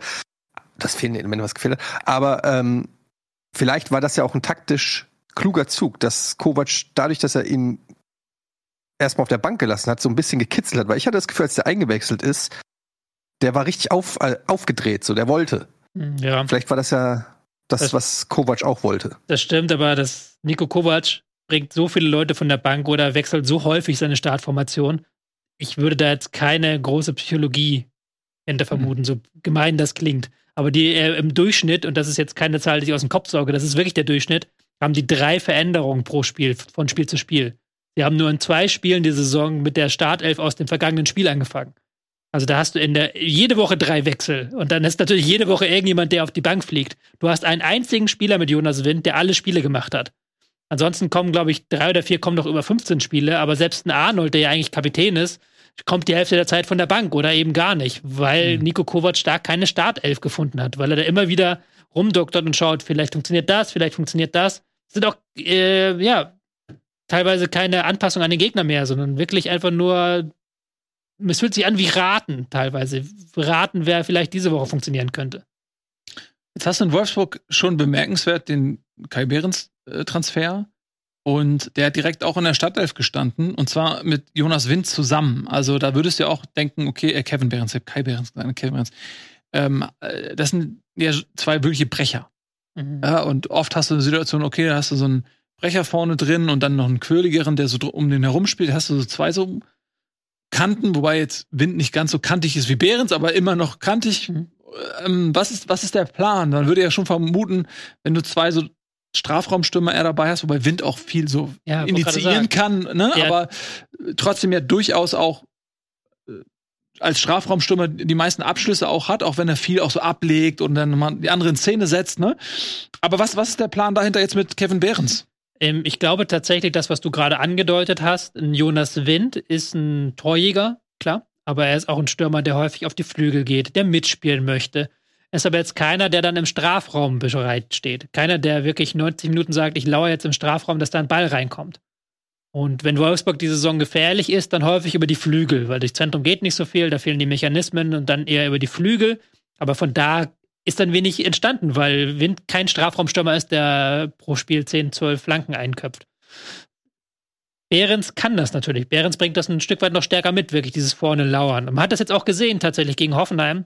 In beiden Toren war Behrens beteiligt. Einmal äh, beim ersten Tor ist, glaube ich, genauso wie Kovac das möchte. Wind geht nach rechts raus, spielt dann die Kombination. Der Ball kommt in die Mitte, Behrens legt ab, Meier schießt rein. Mhm. Und ich glaube, den Elfmeter hat Behrens dann auch rausgeholt, eben mit seiner Präsenz im Strafraum, wo er dann von hinten geschubst wurde. Völlig unnötig auch. Ähm, genau, also das, ich glaube, das ist die Idee dahinter von diesem Behrens-Transfer. Mhm. Ich glaube, für Behrens persönlich ist das ein Jackpot. Äh, kannst davon ausgehen, dass er in Wolfsburg sehr gut bezahlt wird. Ich kenne das damals auch von Max Kruse, für den das auch nochmal Payday war. Und der ist ja nun wirklich, wie alt ist der? 32 oder so? 31? Ja, wie alt ist Behrens? ist nicht mehr jugendlich, nee. nee 33, 33 ist der sogar schon. Und der hat ja jetzt, also der hat bis 2021 in Sandhausen gespielt. Ja, hatte dann die drei Jahre bei Union, wo er jetzt wahrscheinlich auch nicht fürstlich verdient hat. Und jetzt für ihn in dem Alter, ich kenne seinen Vertrag nicht, aber ich gehe mal davon aus, der wird gut verdienen jetzt. Das äh, irgendwie freut mich das für den, dass der so spät in seiner Karriere noch mal so ein Highlight hat. Hat er jetzt auch zuletzt in Union, bei Union unter dem neuen Trainer Bielica nicht mehr so funktioniert. War ja. er auch nicht mehr Stammspieler. Ja. Der Bielica möchte eher mit Tempo in den letzten Linie spielen. Vielleicht dann der richtige Weg, weil Wolfsburg auch eine Mannschaft ist, die gerne mal den langen Ball wählt. Mhm. Vielleicht ist er der richtige Mann da vorne, um das zu finden. Ja. Sagen wir so, die Wolfsburg-Spiele werden dadurch nicht attraktiver, sondern da werden ja. wahrscheinlich ein bisschen mehr Gebolze noch kommen. Ja. Ja, das regt mich ja eh immer auf, ne? Mit den Mitteln so ein Fußball spielen, das ist, sorry, finde ich nicht in Ordnung. Was ich auch nicht in Ordnung fand, war, dass der VfL Bochum eine 1-0-Führung einfach so daher schenkt und gegen Augsburg unentschieden in Kauf nehmen muss. Weil in der 92. Minute Demirovic. Habt ihr die beiden Tore gesehen? Äh, das Elfmeter habe ich sehr gut vor Augen. Auch die Entstehung, äh, das Tor von Bruschinski jetzt nicht mehr ganz so gut. Bruschinski war ein geiler Seitfallzieher. Ach, die Geschichte im Strafraum. Ja, ja, ja, genau, jetzt habe ich es wieder. Ja, im Strafraum der Seitfallzieher. Ja. ja, das war schön, das stimmt. Das ist, ja. Und der Elver? Ja. War Elver für dich? War das einer für dich? ich würde sagen, kann man geben, aber in der, also ist natürlich in der 92. Minute auch schon eine harte Entscheidung. Also, aber es ist halt wieder so dieses, dieses dumme Handspiel. Es ist eine natürliche Bewegung. Es ist, ich werde da immer nicht so richtig schlau, weil jeder, der mal sich irgendwie bewegt hat, ähm, der weiß, dass der die Hand, du kannst ja nicht jedes Mal die Hand so kontrollieren. In, in, also es ist, aber ja, technisch wahrscheinlich korrekt. Aber hart. Ja, es ist hart, weil, ja, also klar, weil er sich ja noch so wegdreht, ne? Er will das ja eigentlich noch verhindern und vielleicht wird es erst dadurch zustande gekommen sein. Ist es so oder so bitter? Das wäre ein wichtiger Heimsieg gewesen für Bochum. Und so bleibt es bei einem Punkt und ähm, können sich da nicht ganz befreien, sind immer noch mit in der Verlosung mhm. im Abschießkampf. Und ja, das ist natürlich bitter für Augsburg. Ja, glücklicher Punktgewinn am Ende, muss man so sagen. Ich habe es nicht gesehen. Ich habe ja. nur gesehen nach dem Spiel 64% Passgenauigkeit zu 64% ja. Passgenauigkeit, glaube ich. Das kann nicht so nee. der Fußball von 2001 von morgen sein. Ja. ja. Wollen wir es hoffen. Gut, dann ja, lass uns dann jetzt gar nicht so lange. Noch mal, lass uns noch mal einmal zum Abschluss auf die Tabelle gucken, oder? Mhm. Ja. Also, also du meinst, um noch mal einen positiven Impuls zu setzen. Ja, einfach immer. um nochmal so, mhm. noch so zu sehen, was wir hier eigentlich alles gerade besprochen haben. Man sieht hier mhm. jetzt auch äh, Bochum immer noch sechs Punkte vom Rele Relegationsplatz und immerhin zehn Punkte vom direkten Abstieg. Also das ist für Bochum trotzdem immer noch, glaube ich, ganz gut. Und Union, ja, da kommt es jetzt natürlich auch auf dieses Kellerduell mit Mainz drauf an. Wenn die das gewinnen, das wären schon richtig, richtige Big Points. Dann hast du halt hier dieses etwas langweilige Mittelfeld und dann oben ab Leipzig. Ja, Freiburg, Freiburg noch mit äh, Chancen da nochmal ranzukommen, je nachdem, was Frankfurt noch anbieten will. Und dann hast du halt die Spitzengruppe. Die Frage, die sich stellt, kann Stuttgart sich da auf den Champions League Plätzen erhalten und kann Noah am Ende der Saison noch die Champions League Hymne uns schicken? Tja. Diese Fragen und viele mehr werden hier auf unserem Bundesliga-YouTube-Kanal beantwortet. Wir haben morgen noch eine neue Folge Bundesliga mit Nico und uns beiden. Ja, freuen wir uns drauf. Was tun wir? Und ansonsten sehen wir uns dann zu einer weiteren regulären Bundesliga-Ausgabe am Montag. Und dann haben wir zum einen, je nachdem, wer von euch Super Bowl guckt, eine gewisse Übermüdigkeit und zum anderen ein Spitzenspiel, was bei uns in aller Ausführlichkeit behandelt wird. Vielleicht gucken wir das ja zusammen, wenn es sich einrichten lässt. Können wir mal gucken. Mhm. Leverkusen meine ich. Und äh, abonniert den Kanal, Leute. Mhm. Wirklich. Sonst gibt's was? Tennisbälle. Schmeißen Tennisbälle. Ja. Ja. Wir werden sehen. Gut. Gut. Das war's von uns. Macht's gut. Bleibt gesund, wieder schauen. Reingehauen. Danke. Tschüss.